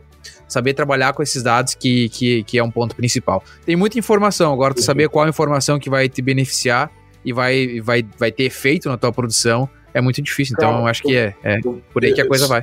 Carlos, você foi muito cirúrgico nisso. É, Alexandre, você quer complementar alguma coisa? Que eu tenho uma coisa bem importante para colocar. Vai lá, vai lá. Manda ver. É, hoje no Brasil, ontem nós tivemos uma live pelo pessoal do Solo Agro, professor Godofredo Cesar Witt, o Cunha, um grande especialista no mercado de fertilizantes, e o Fábio Vale da ICL, mediado pelo Walter Casarim. Né? É, hoje, pessoal, tem muito oportunismo na agricultura no país, quer dizer, sempre teve, mas principalmente na área de fertilizantes. O produtor tá, ah, tô assustado com o preço do cloreto de potássio, vou comprar um potássio no Brasil, mas ele não sabe nem contar a relação de troca. E aí o que está acontecendo é o seguinte: a gente, como pesquisador, nós estamos sendo acessados por essas mineradoras para a gente ficar quieto. Eu não tenho problema em falar para vocês isso aqui. Né? Essa semana eu fui acessado por uma mineradora muito famosa querendo marcar uma reunião para fazer um alinhamento técnico. Eu escrevi para a moça assim: e não nos procure, senão eu aciono o nosso jurídico em São Paulo. Porque é o seguinte: quando a gente pega os produtos dessas ai, empresas ai. e manda para o laboratório, o produto tem 10% de potássio. É, tá louco. Total. Só que quando leva para o laboratório para fazer solubilidade em água, assim como o cloreto de potássio ele é solúvel em água, a solubilidade é 0,5%, moçada. Vocês estão entendendo isso? Nossa, mas tá louco. É, é muita diferença. Nossa. Então, assim, isso tá destruindo o produtor, entende? E, e, e, e, a galera tá mandando isso de bica, sabe? E aí, ontem na live, eu vou divulgar isso amplamente. O professor Witt foi muito. Ele, ele começou a conversa dizendo o seguinte: que não queria nem estar tá na live. Porque ele tá ali só para discutir ciência. Ele não quer perder tempo com os caras. Tem uma conversa mole acontecendo aqui no Brasil das pessoas falando o seguinte: vocês são cientistas de solo também. Olha só o que eu vou falar. Os caras estão falando assim, ó, esqueça a solubilidade dos fertilizantes. O que importa é a biodisponibilidade. Gente, planta Caraca. bebe nutriente Nossa. em solução, cara. Se não é solúvel, não está disponível. E ponto. Sabe? Ah. Cara, isso é grave. É, isso é, é gravíssimo, isso é, grave. isso é gravíssimo. E aí que acontece? Aí, ele, aí a gente conversando de atrás, ele falou assim: não, eu tô doido pra essas mineradoras virem processar, porque daí o cara vai fazer igual a Dolly do. Como que é o negócio lá? Dolly, processar a Coca-Cola. É, o cara ganhou o processo da Coca-Cola começou a fazer publicação impulsionada no, na internet, mostrando que ganhou o processo e, e ferrando o cara, né? Ele falou assim: vou fazer a mesma coisa. Eu falei assim: eu acho que é isso aí mesmo. Sabe, cara? Porque você é, não vai brigar com, com, uma, com uma mineradora poderosa que tem lobby, tem político por trás, tem não sei o quê, no achismo. Você vai pra ah, tá pesquisa, tá cara. Pesquisa, pesquisa. Independente da sua vontade. Quanto é solúvel o produto? Entende? E ó, não é uma empresa que está fazendo isso, são várias empresas que estão fazendo isso no Brasil. Eu, o, o que está acontecendo? Ontem o Cunha, o, o colocou uma coisa importante, eu concordo muito com isso. Falou o seguinte: as, muitas mineradoras estão querendo destinar o passivo ambiental delas para agricultura. Porque o passivo ambiental delas é o resíduo desse pó de rocha. E para jogar na agricultura, entendeu? Pô, mas Jordão pode. Cara, essa discussão não tem nem que perder tempo com isso aí. É, isso é solúvel, é passado, né? Ah, Jordão, mas quanto tempo vai solubilizar a moçada?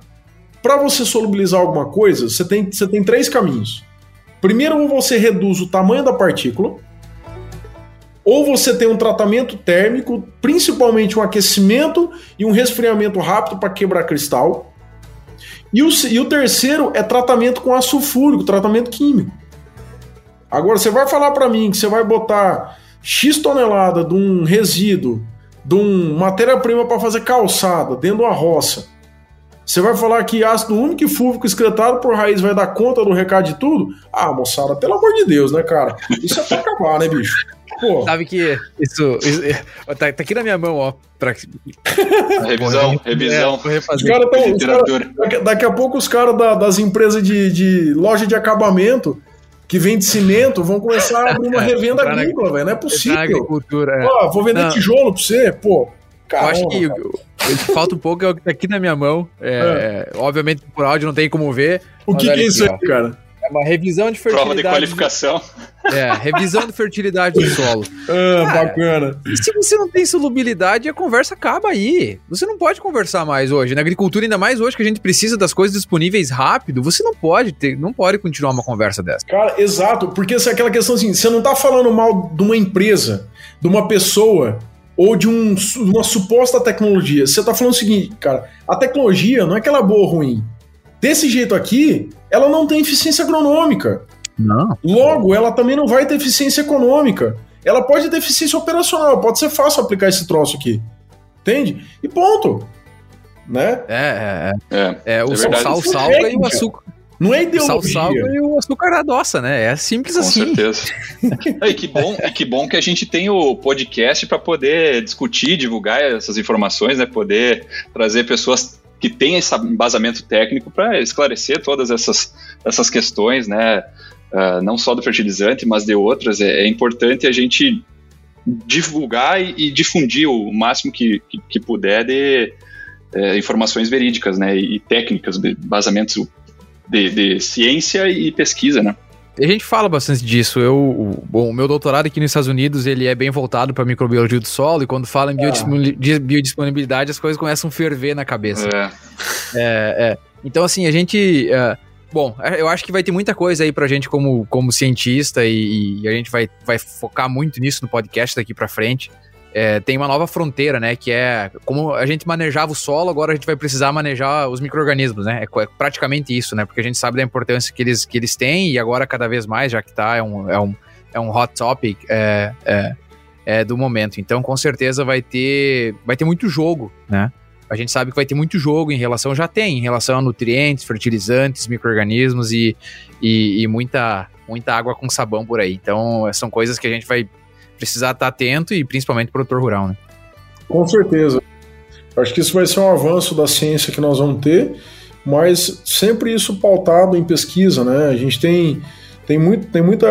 Nós usamos já no Brasil, né? Muita, muito produto biológico muito bom, para principalmente qualidade de raiz, né? Tem linhas Sim. aí de bacilos, azospirina, uhum. pseudomonas, muita coisa legal.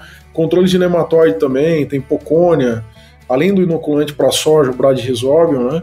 E vem trazendo ganhos expressivos de produtividade. Agora, nós temos que entender melhor a interação né, desses nutrientes para aumentar a disponibilidade de nutriente no solo, principalmente fósforo. Né? Agora, é, a, o meu questionamento hoje quanto a essa linha sobre solubilizadores de fósforo, e é um questionamento técnico, não é um questionamento de produto, de marketing, de empresa. Eu questiono o seguinte: quando você trabalha com um produto que promete solubilizar fósforo, mas o, o veículo é uma pseudomonas, por exemplo, um bacillus, é, o produto funciona? Funciona, a gente está vendo funcionar no campo. Mas qual é o efeito de aumento de produtividade? É na pro, porque pseudomonas e bacilos, nada, antes de mais nada, são bactérias promotoras de crescimento radicular. Ora, se você estimula o crescimento radicular, essa raiz explora o maior volume de solo. Se ela explora o maior volume de solo, tem mais chances, maior probabilidade de encontrar fósforo no solo, que é um nutriente com pouca mobilidade. Logo, aumenta a concentração de fósforo na planta, certo? Agora, Perfeito. aumentou Perfeito. a concentração de fósforo na planta porque cresceu mais raiz ou porque a bactéria conseguiu solubilizar fósforo retido? Esse, essa é a questão que Esse, eu queria. É, é, esse é o questionamento, não, perfeito. A gente sabe é. que o fósforo ele é absorvido por difusão e por interceptação radicular. E aí é uma, uma, uma, parte importante. Às vezes a gente esquece que ele é absorvido também por interceptação radicular. Exato. E acaba entendendo, é, é, achando que o resultado vem de um lado, mas na verdade pode ser que ele tenha, esteja vindo do outro. Né? E acho que a pesquisa aí ela vai entrar muito forte nesses próximos anos. É, o, que, o que você tem dessas bactérias que estão no mercado hoje é um estudo muito legal, porque tem cepas que estão sendo comercializadas que foram selecionadas pela pesquisa por 20 anos. Isso é maravilhoso. Isso é um grande prestígio da pesquisa, sabe? Mas aí se acaba caindo, né? Até que ponto isso é? E aí tem produtos que estão sendo feitos com marketing muito bonito, mas muito caros. Então, aí você tem uma, uma questão comercial, né? Uma oportunidade de mercado que não tem ninguém errado. Talvez se eu tivesse uma indústria dessa, eu ia fazer a mesma coisa. Mas aí o produtor tem que ter informação técnica de qualidade para ter esse discernimento e essa opção de escolha. Né? Exatamente. Porque tem pseudomonas que podem ter metade do valor, o preço de um outro produto e que pode ter o mesmo efeito, ou efeito muito parecido. Né? É. Agora, se Deus quiser amanhã, a pesquisa avança na fronteira da ciência, na fronteira do conhecimento, como você falou, Carlos, ao ponto da gente ter um volume de bactérias que você aplica no solo e elas têm uma capacidade muito grande de se adaptar e se multiplicar ao passo de solubilizar, criar micorrizas, solubilizar fósforo. Hoje isso está muito distante ainda da gente em termos comerciais, né? Muito distante. O uhum. Dr. Walter Casarin, né, nosso sócio, trabalha conosco. Na França ele fez doutorado sobre isso já em 90 e ah, faz tempo. Não vou falar o ano, senão vou falar que chama de velho, né? Já. Inclusive, eu vou... deixa eu contar uma piada sobre o Walter, tá? Antes de acabar. Vai lá, vai lá. E aí, e aí é, ele, ele, o Walter questiona uma coisa muito importante. A, a micorriza, por exemplo, que ele trabalhava, ela era selecionada e foi colocada para viver num meio de cultivo em condição controlada, ótimo. Mas e quando você pega essa, esse microorganismo e joga num solo lá na BR-163 no Mato Grosso, É. num calor Bicho é lascado? É, o Qual a organismo é capacidade vida, né? se adaptar?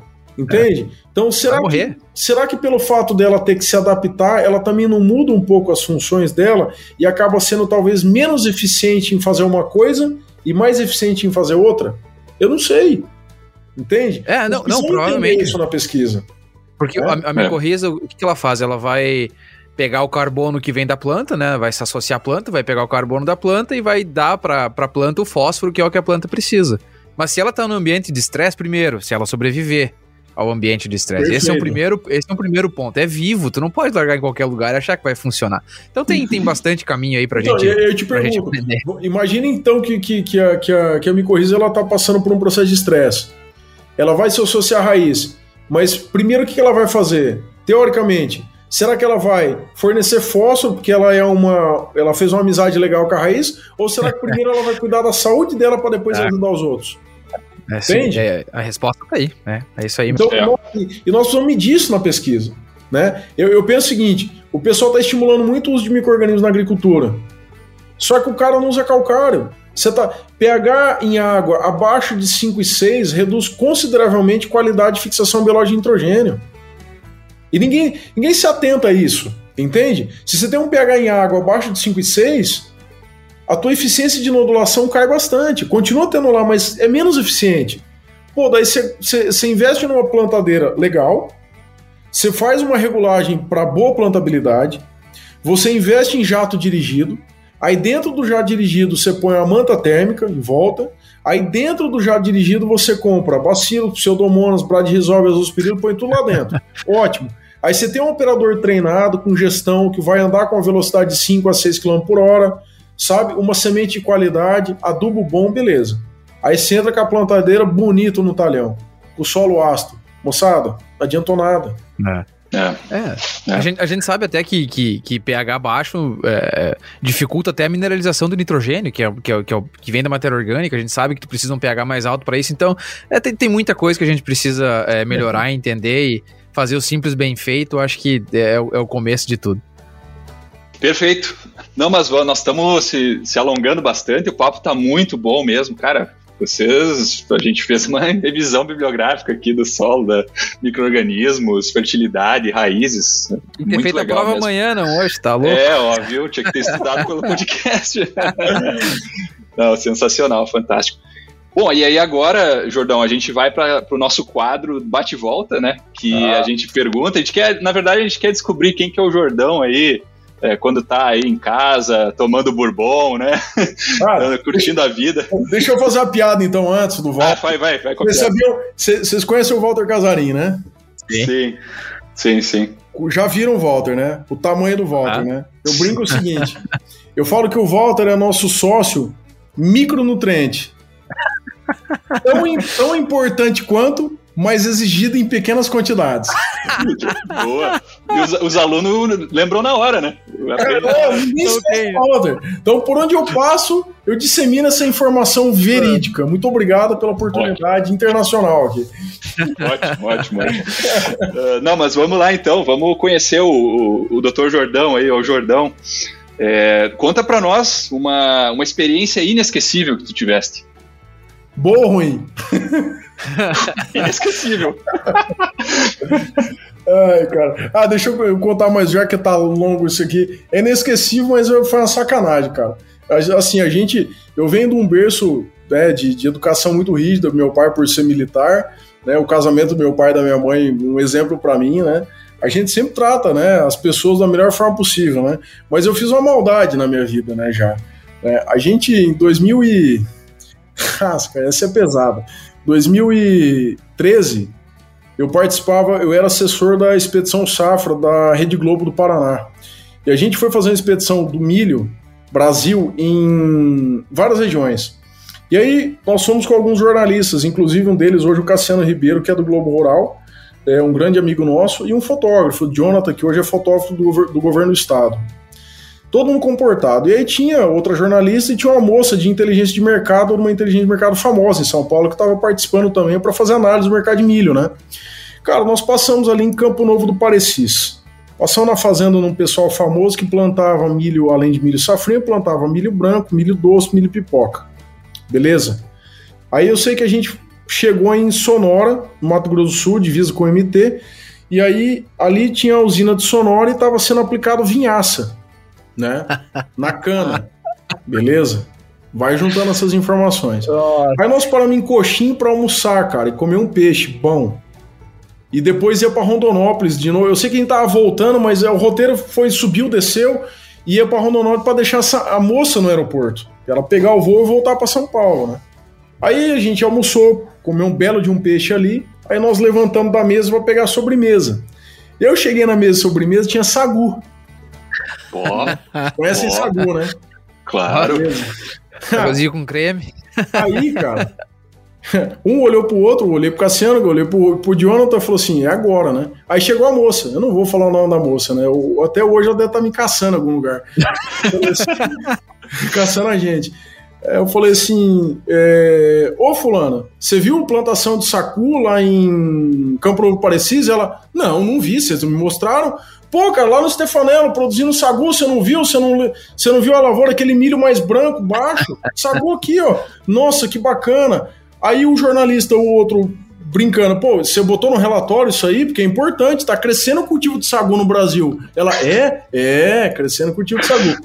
Mas piora. Aí chega o Jonathan, o fotógrafo, falou assim, viu? E você sabe que ali na usina de São Nora, aquela vinhaça, hoje eles estão produzindo isso também, mas também para fazer matéria-prima para a indústria em pó, para depois colocar no sagu, né? Por isso que tem essa oh, cor aqui oh. também. Cara, e ela foi, ela foi mordendo todo, tudo o assunto, cara. Nossa! Eu sei que a gente voltou pra mesa, comemos sagu e levamos ela para o aeroporto de Rondonópolis. Na hora de ir embora, o Cassiano ainda falou para ela, falou assim, ó, não esquece do relatório, tá? Se precisar de alguma informação de sagu, você me avisa. Cara, Nossa. essa mulher entrou no aeroporto de Rondonópolis e foi embora. Esqueceram de contar pra ela. Não, não desmentimos pra ela. Não desmentir. Você imagina ela chegando na inteligência de mercado, 150 pessoas numa sala em São Paulo, ela falando: foi massa a viagem. Vi lavoura de sagu. Nossa, caramba. Ai, ai, ai. Essa aí, essa é pegadinha Pior que essa piada aí é velha, né? Do, do, nosso meio, né? Cara? Não, o, sagu pra nós agrônomos é velho, mas a, a moça é, é economista. É, lógico, lógico. Quem não é, do, quem não é do ramo, cai, né? Não adianta. É, essa, essa daí. Não importa quem seja. Foi mais uma piada, mas não foi um. Não marcou tanta vida, mas já aproveitei a do Walter já e. Já não, mas é inesquecível, é, mas... de fato, né? É que chegou longe essa daí. Vai. Eu, eu nunca mais encontrei a moça, né? Mas não sei qual seria o, o acontecimento, né? Mas a gente, a gente se arrepende. Uh, então, não, não, mas tá bem. Uh, conta para nós então o teu sonho profissional, qual que seria? Ah, cara, meu sonho profissional é não, não, não ver os produtores é, é, ver os produtores aumentando produtividade, tendo oportunidade de ter informação de qualidade que meu avô na época não teve. É essa, sabe? Por isso que hoje eu, eu fico meio bravo com, que, com essa picaretagem que tem no mercado, sabe? Me incomoda muito isso. Sim. E Sim. isso daí é um propósito de vida, um propósito muito mais do que o profissional, porque eu gosto muito do que eu faço, né? Então esse é um, é um sonho de vida, a gente ter uma informação é, mais honesta para o produtor, né? Legal. E Muito um bem. hobby, hobby do Jordão? Cara, é, eu tem alguns hobbies que eu gosto, mas que eu não faço há muito tempo, que é pescar, por exemplo. Mas, cara, eu, o que eu faço direto, eu gosto de cozinhar. Eu gosto de cozinhar, Legal. gosto bastante de cozinhar. É, e aí tem duas paixões, né? O vinho eu tomo, normal, não entendo muita coisa, mas sou apaixonado pelo whisky bourbon e por café especial. Gosto muito, bom café especial todo dia em casa. Quando eu morei nos Estados Unidos, me acabava isso aí, cara. O café é ruim demais aí, né? Então, é, eu concordo, mas é bom que aqui a gente consegue, tem acesso a muitos cafés também. É, Lógico, aí no Brasil, é. né? São Paulo, Minas, consegue cafés fantásticos, melhores do mundo, né? Se pá. Mas Vamos a fazer... gente Vamos fazer, Alexandre, aqui homenagem ao nosso amigo Osler Ortez, hoje professor é, lá verdade. na The Ohio State. Ele, ele, produz café na fazenda da família dele lá na, na Nicarágua, né? E, cara, a gente consegue, é um ele, ele consegue é, importar, né? É, pra cá, o, o, café lá da fazenda dele mesmo, o café é sensacional. E muito por causa disso eu acabei comprando aí numa das Black Fridays da vida uma máquina expresso. Então eu tenho esse ritual também, moo o café, é, coloco no porta-filtro, aperto, extraio o expresso. Sério, cara? É, que legal. É, é, é eu faço isso também. Ah, aqui tá no país capitalista, é. né? O cara compra, é. no outro dia tá aqui, dois dias depois bate na porta a Amazon e tá. Amazon tá Prime. Amazon nós Prime, aí, Amazon. bem lembrado. 100 dólares por ano e pau na mula. 50 para estudante. É. É verdade. Bom, já que tu falou que gosta de cozinhar, não vai ser difícil falar qual que é a, a comida, né? Bom, não, a comida favorita, né? E, e, o que tu gosta de cozinhar, no caso. Cara, a comida favorita é carne, no caso costela. Para mim é a carne mais saborosa que tem. Tamo junto, tamo junto. Sou fã da costela. Cara, costela é a carne. Costela é maravilhosa. Costela com horas e horas de fogo, só sal e felicidade, é né? Uh, inclusive, fazendo elogio a, a gauchada, eu lembro que quando, quando meu pai estava na cooperativa, ele era responsável por comprar é, os contratos de sementes de milho no sul, de soja. E eu descia com ele para Erechim, Carazinho, Palmeiro das Missões, Não Me Toque, toda aquela região. E eu lembro que eu cheguei numa sementeira, a Semente Estrela, ainda existe ela, né? Erechim. É, uhum, Erechim, isso. E aí tinha um costelão, né? Tinha uma confraternização à noite e tinha uma mesa redonda com um monte de garrafa térmica, né? Eu falei, pai, que troço é esse aqui? Ele falou, ué, tá frio, bichão. É costela e chimarrão. Eu falei, puta merda, cara, que troço legal. Eu não esqueci até hoje, cara. Eu tinha 15 anos, lembro até hoje isso aí, bem legal, cara. E eu já ah, provei bom. o chimarrão também com, à noite com, com, com, costela. Cara, não tem nada a ver, mas é bom. Desce, é, é gostoso. Bom. Ainda mais quando tá frio, né? Claro. Porque, pô, vai tomar uma cerveja gelada, cara. Né? É, eu, esse, esse, eu, não sei quem são esses gaúchos aí, eu já vou mais no vinho se tá frio. Ah, um sim, costelão. Sim, eu, ah, sim, sim, É que se tu bem. pegar um costelão 12 horas tu ficar só tomando, não dá, né? Aí não come. É. Tu tem tomar que tomar um chimarrãozinho, pra... tomar o mate ali pra dar uma é. balanceada no pH. Pra desmanchar a graxaria. E, e aí, pra, e aí, pra, cozinhar, cara, eu gosto de cozinhar massa, eu gosto de cozinhar risoto, eu gosto de cozinhar. É... É, pulentas que você compra a própria pulenta e faz ela com, com calma, né? E, cara, sempre gosto de cozinhar com cordeiro também, carne, então é, gosto, cara. É, gosto de comida que você precisa ter tempo de preparo, porque ali eu relaxo a cabeça, sabe?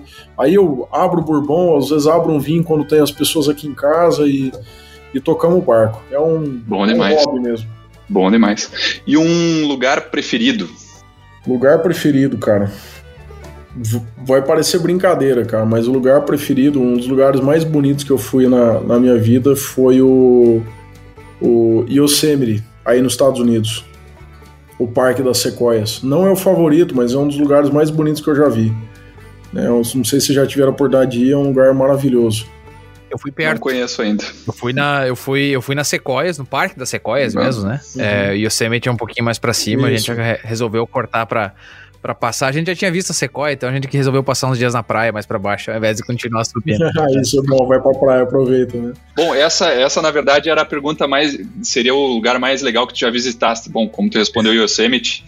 é, mas uh, no, no, sentido do lugar favorito, seria um lugar que tu gosta de estar, né? No teu dia a dia, na, né? Mas nesse eu, sentido. Eu gosto de estar na minha casa, sabe? Eu, eu, como a gente viaja muito eu prezo muito pela qualidade em casa, sabe? Então eu falo que ontem, por exemplo, foi uma satisfação profissional enorme, porque eu atendo um cliente em casa. Uhum. o cara veio aqui, ficamos em reunião, um cliente novo.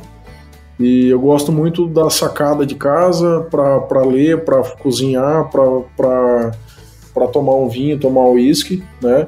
E gosto muito do meu escritório, que é onde eu fico o dia todo. Então aqui na frente eu tenho uma tela de retorno, eu tenho um quadro do lado que eu, que eu escrevo, dou aula aqui, a câmera, os livros, né? Então, fecha a porta aqui, liga o ar-condicionado e tô, tô, tô, tô bem, né? Eu, cara, eu gosto muito de trabalhar porque a gente gosta do que a gente faz, né? Então, claro. Claro que você tem os perrengues. O né? segredo. Mas, cara, é, eu, eu, gosto muito de. Eu gosto muito de livro, cara. Sou doido por comprar. Todo, todo mês eu tô comprando livro. Tem coisa aqui que eu nunca abri, mas eu sei que tem. Um dia, se eu precisar, tá aqui, sabe? É, é legal, bem bacana. E, bom, em casa, escutando uma música, qual que é a música favorita? Eu gosto. Aí foi um gosto que eu trouxe daí, cara. Eu gosto de música country. Legal. Boa, eu, legal. Eu, assim, eu tenho meio que. O raiz, o country raiz ou, ou o country moderno, assim? Country universitário. É, os dois. universitário, né? Country universitário. É, eu, eu, um pouco antes de ir para os Estados Unidos, eu escutava um pouco aqui, tinha algumas pessoas que estavam se destacando aí na época já. E porque assim, o sertanejo aqui eu gosto de sertanejo. Aí o sertanejo no Brasil eu, é um sertanejo que eu gosto mais antigo, né? Porque esse novo aí, cara, é muita choradeira, muita coisa de corno. É, sabe? Bate sempre na mesma, né? É, o sertanejo universitário, cara, tá bem sem graça, sabe? Então você tem sertanejos mais antigos aí que são mais prazerosos de ouvir, né? Modão não é muito minha praia, não, mas eu acho legal também, mas não ouço muito. Agora, country, cara, é, é um pouco de tudo, assim, gosto bastante. E é um jeitão aí. Eu sou realmente apaixonado pelos Estados Unidos, cara. Eu gosto muito. Eu gosto de máquina, mas não entendo nada. Mal é mal sei onde fica a roda do trator, mas eu gosto, sabe? Tem os tratorzinhos aqui atrás, as coisas. Eu, eu gosto, vi ali. Sabe, Alexandre, Bacana. que eu tava pensando? A gente podia. Vamos fazer isso aí, vamos criar uma playlist do AgroConnection Country no Spotify. É, vamos fazer várias ideias, o Jordão pode contribuir. É, Inclusive, Jordão, tu é, tu é raridade aí no, no, no, perfil musical, né? Geralmente os nossos convidados são roqueiros. É. já foram roqueiros, né? De alguma então, forma, bem, né? É verdade. Bem legal aí o, o relato. Não, o rock, o rock quando era mais novo ouvia. Sertanejo não é muito minha praia, não, cara. Mas o, é, o rock, quando você é mais novo, sim, né? E, mas é isso que eu gosto. Bacana. E time de futebol? Ah, aí o melhor do Brasil, né, moçada? Aí vocês estão por fora. sempre, sempre o melhor do Brasil. O meu né? também é o melhor do Brasil, né? vamos, vamos especificar isso aí. Brasil. Não, mas brincadeiras à parte, cara, eu gosto, eu gosto mais do espetáculo do que do futebol em si. Deixa eu. É que o pessoal que tá nos, nos ouvindo, eles não vão ver aqui, cara, mas vocês vão ver. Tá com a câmera ligada. Você tá vendo isso aqui? Ah, sim, sim. é a carteirinha sim, de sócio torcedor do Palmeiras, cara. Então, como eu ia eu cantar a musiquinha, mas não vou. Oi? Não, hoje não, não dá pra falar nada do Palmeiras não hoje, vou. Né? vou ficar bem quieto, vou ficar bem quieto. É, os caras, pelo jeito, são gremistas, né? Então tá ruim não, Eu sou colorado, eu ainda posso falar um pouquinho, um pouquinho só. Ah, mas, cara, mas não... A sua batata tá assando, viu? Ah, eu, tô, eu, tô, abrindo meu e-mail aqui porque eu tive o, o, presidente do nosso clube lá, ele teve a audácia de mandar um e-mail hoje pros sócios, é. um certificado em PDF assim, ó. O Grêmio Futebol Porto Alegrense reconhece o comprometimento e apoio de Carlos Pires, que manteve suas contribuições sociais durante a pandemia. E o que, que, que resolveu isso aí? Uma segunda divisão para nós. Então, bater palma aqui pro nosso presidente. Muito obrigado, presidente. É isso aí, é isso aí. Pelo menos ele foi sincero, né? Foi sincero. É, pelo menos né? não mente, né? Ah, não é fácil. Mas tá o... fácil. Essa tá a melhor parte do podcast. Essa foi ah, boa. Mas, a, mas a, eu falo disso porque é o seguinte, como eu tô aqui em Campinas, eu tô a 45 minutos da entrada de São Paulo, então, cara, eu gosto de ir pro estádio, o estádio é maravilhoso, a arena. Então eu gosto de ir pra almoçar, lá dentro tem um monte de restaurante legal, depois ah, você bacana. fica para ver o jogo, sabe? Ah. E, então, cara, uma experiência gostosa. Não, não sei nem o nome de todos os jogadores, sei de alguns ali, acompanho um pouco, mas não me estresso não, cara. Gosto de futebol, mas não, não me estresso. Gosto do espetáculo, gosto do, do, do, do, do jogo como um todo, né?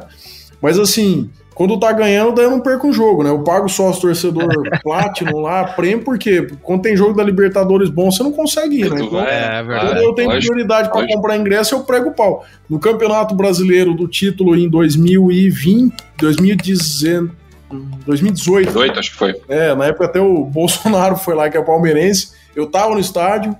É... Então, cara, eu, eu, eu gosto bastante do espetáculo, é, é, emocionante, assim. Meu pai também era um palmeirense bem, que gostava bastante do, do, do jogo, do espetáculo, né? Mas quando eu mudei para cá foi quando ele faleceu, então infelizmente não teve tempo dele ir pro estádio comigo, mas eu faço isso também em memória a ele, eu gosto bastante disso. A gente se diverte, né? E é um estádio bonito, né, cara? E, e assim, né, moçada? Convenhamos, né? O melhor time do Brasil, né? Vou claro. ter que concordar contigo nessa cliente, hoje, né? Não tem muito o que nós falar. Cliente e tem senão razão. eu vou começar a falar de museu aqui, não dá, né? O passado é o que me dá glórias. Mas enfim.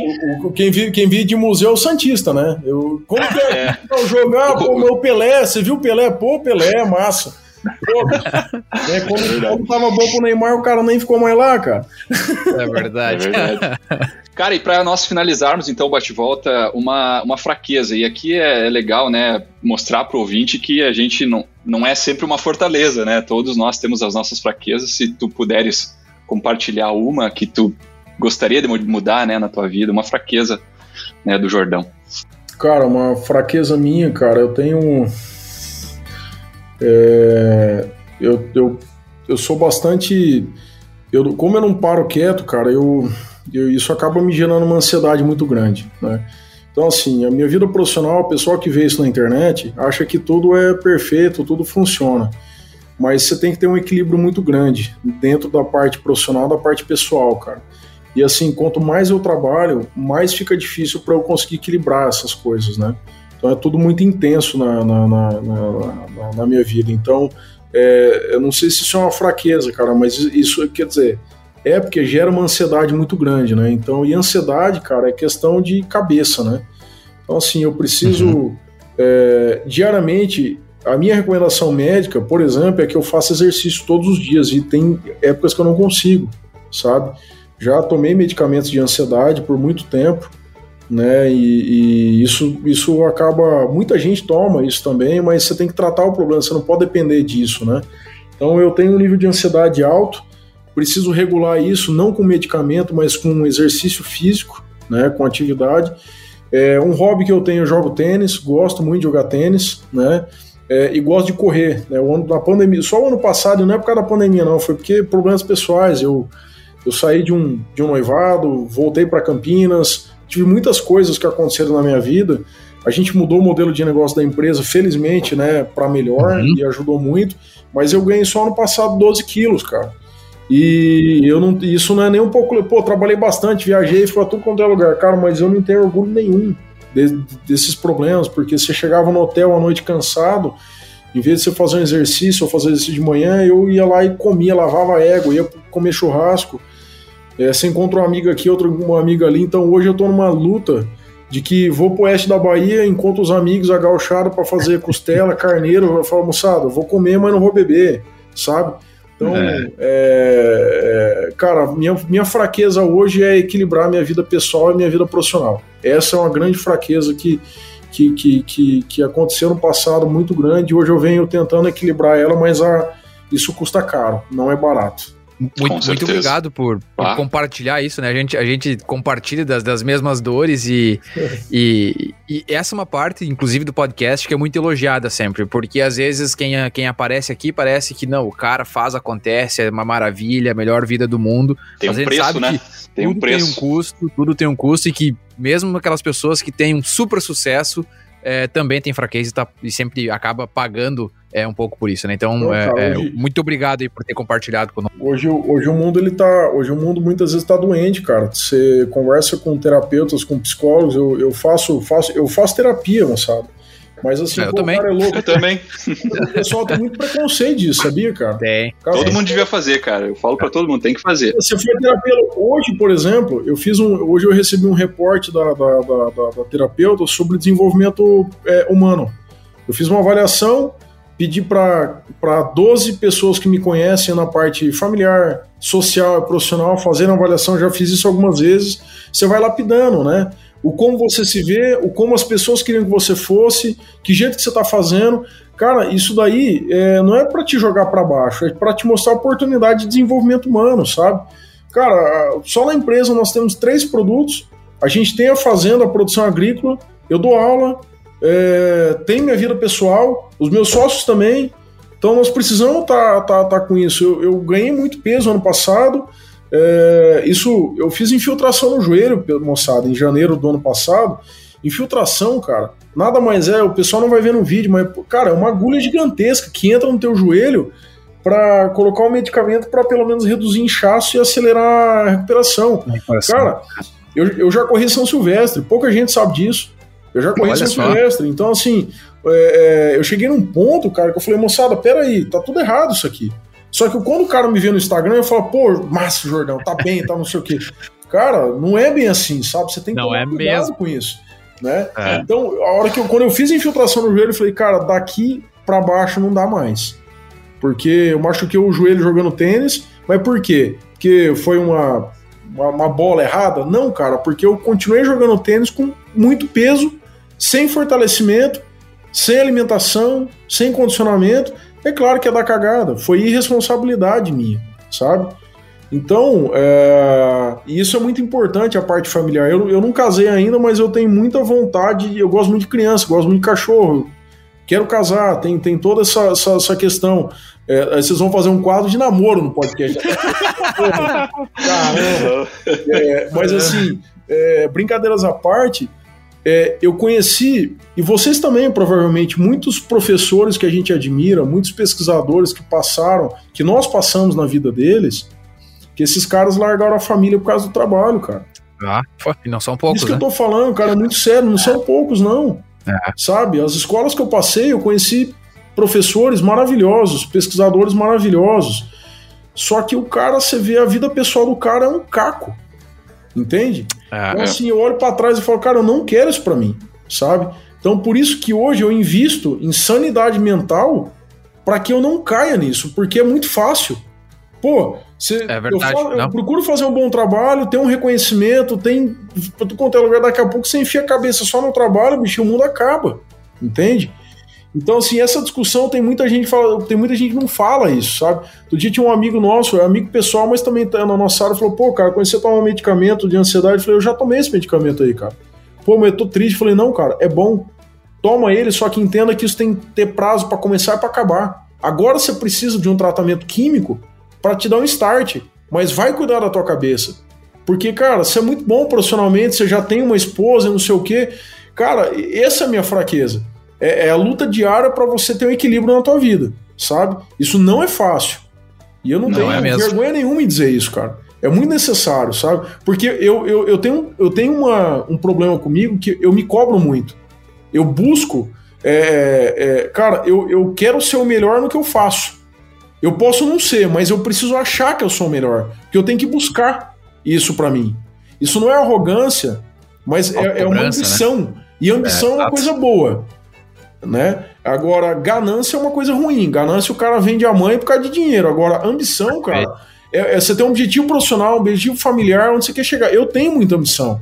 Então eu tenho que buscar o melhor para mim, só que eu me cobro muito. Entende? Eu não gosto de ter uma entrega meia boca num projeto nosso. Eu go gosto de ter uma baita de uma entrega. Só que para eu ter uma baita de uma entrega, às vezes eu me desgasto demais. Entende? Então ah, eu tenho que buscar o equilíbrio. Entende? Pô, nós publicamos um artigo na Agronomy Journal no ano passado. Cara, eu lembro que eu fiquei, acho que quase duas semanas para arrumar gráfico. Claro, não fiquei direto, mas eu fiquei, eu fiquei enrolando Sim. a nossa equipe inteira, cara. Pô, bicho. Tá é, tudo é, bem. Não, eu imagino. Sabe? É. Então, então é isso, cara. Então é. Não, é, show de bola. É essa, essa, essa questão, né? Então eu acho que isso é, é importante, não é segredo para ninguém, as pessoas têm que se cuidar. Não, perfeito. perfeito, e, perfeito. é um baita recado. É um baita recado. Uma, em, tô, tô, aqui para dizer que, que talvez seja um dos maiores ganhos aí para quem esteja escutando esse podcast é, é esse entendimento. É, é, um baita recado. A gente precisa muito cuidar da saúde mental. Isso tá muito em foco até aqui nos Estados Unidos, né? Daria para fazer um, um, um, episódio só sobre um episódio isso. Episódio só disso, né? Exato. Mental health, né? Saúde mental na, na agricultura. É, é pessoal, é, é, é por aí mesmo. Bom, é, Jordão, só te agradecer. A gente aqui se estendeu bastante, conversou pra caramba. Tenho certeza Pô, que ficou um episódio sensacional. É, é, mas é muita informação, né? É, e não é aquela informação pesada, é a informação que ela vem vindo, a informação do dia a dia, são os questionamentos do dia a dia. Então, só te agradecer aí por tu desprender esse tempo, conversar conosco. É uma conversa sensacional aí, que sem dúvida nenhuma enriquecer muito, vai enriquecer muito o, o AgroConnection. É, fortalecendo o, o agradecimento do Carlos, né, em nome de toda a equipe do AgroConnection. Cara, muito obrigado por aceitar o convite. Estamos aqui gravando, né, a gente sabe que é atemporal, mas estamos gravando uma sexta-noite. É, podia estar tá fazendo qualquer outra coisa, tu disponibilizou esse tempo para vir aqui conversar com a gente, trocar tanta informação boa que a informação sim vai ficar temporal, né? Vai dar para acessar quando quiser, o produtor vai poder, ou o técnico, quem quer que esteja ouvindo, vai poder pegar muito conhecimento que, que foi discutido aqui. E para finalizar essa, esse relato, né, que, que é uma fraqueza, mas que, cara, todos nós temos, né, esse um pouquinho dessa dor, né? Quem não, uns têm mais, outros têm menos, mas essa questão do balanço é, do trabalho com a vida pessoal é uma constância e, cara, obrigado mesmo pelo relato e pelas dicas, né? Ah, tem várias dicas de como como sobressair um pouco desse, desse problema. Então, muito obrigado por, por estar no AgroConnection hoje. Cara, eu, eu que agradeço vocês. Eu, Eu gosto muito desses projetos, cara, porque vocês, vocês acabam fazendo com o objetivo de ajudar as pessoas, de colaborar de alguma forma e ninguém põe o um dinheiro na frente disso, sabe? Então, não são, são poucas pessoas que têm esse propósito. Então, parabenizo todo, toda a equipe aí do Agro Connection, Carlos, Alexandre, todo o pessoal aí pela, pela iniciativa. E do nosso lado aqui no Portal Ciência do Solo, que vocês precisarem, a gente está à disposição. É, tomara que dê certo a nossa ida também para os Estados Unidos esse ano. A princípio a viagem está marcada para 30 do 6, para chegar em Chicago, mas eu vou avisando vocês e a gente vai se, é, se conectando aí para se encontrar. Para no mínimo a gente tomar um whisky bourbon, comer um belo de um churrasco e, Com certeza. E dá para tomar um café também, dá para a gente se divertir aí. Tá joia? A gente brinca aqui, a gente não é rico, mas a gente trata os visitantes como tal. é maravilhoso, cara, maravilhoso. É só chegar, só chegar. É. Não, muito, muito bem. bem. muito bem. Bom, é, para quem chegou até aqui no episódio, né, vai o nosso muito obrigado por ter escutado o AgroConnection hoje com o doutor Luiz Tadeu Jordão, ou simplesmente Jordão, né? Jordão, é, tá bom cara demais. Muito, é isso aí, exato, né? Professor, pesquisador, extensionista, especialista em fisiologia de plantas, né, solos, vasta experiência como, né, como produtor rural pelo Brasil. Enfim, cara, nos trouxe é, um panorama, né, da, não só da safra, mas de de aspectos técnicos, né, de solo, planta, ou como mitigar né, essas dificuldades de, que nós temos hoje em dia e, e olhar para o futuro, né. Então, é um ano desafiador, né? E o Agro Connection segue aqui com a, com a sua missão de difundir o conhecimento gratuito, né? E, e, compartilhar as experiências. Então. E Jordão, como é que o pessoal pode acompanhar teu trabalho? Como é que a gente te acha aí? Ah, podem nos encontrar pelas redes sociais, né? Principalmente o Instagram e o LinkedIn. É, LinkedIn Luiz Tadeu Jordão, Luiz com Z, né? E o Instagram luizjordão.pcs. Né? PCS é Portal Ciência do Solo, né? Então pode, podem nos encontrar por lá, né? E aí aquela fica sempre aquele convite para vocês também. A gente se encontra nos Estados Unidos, mas para o pessoal que está aqui no Brasil, né? Passar para passando pela nossa área de pesquisa no Paraná ou aqui por Campinas. Se vir antes das seis, a gente marca um café mas se chegar depois das seis, a costela é por nossa conta. Olha aí, que ó. beleza. Fechou então. Vai Maravilha. chover gaúcho aí agora. É. Vai mesmo. Maravilha, maravilha. Então, para finalizar, então, para você escutar mais episódios como esse, você pode encontrar o Agro Connection podcast nas principais plataformas de áudio, né, como Spotify, Apple Podcast, Google, Google Podcast, entre outros. Você também pode nos escutar diretamente no nosso website, www.agroconnection.net. E também uh, o AgroConnection tem o canal no YouTube, né? O YouTube do AgroConnection.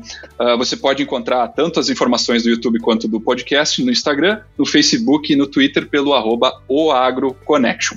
Bom, a gente fica por aqui, né? E nos vemos num futuro breve com mais um convidado ou convidada para falar sobre agricultura internacional ou no Brasil ou onde quer que seja. Muito obrigado, stay tuned e tchau. Falou, abraço.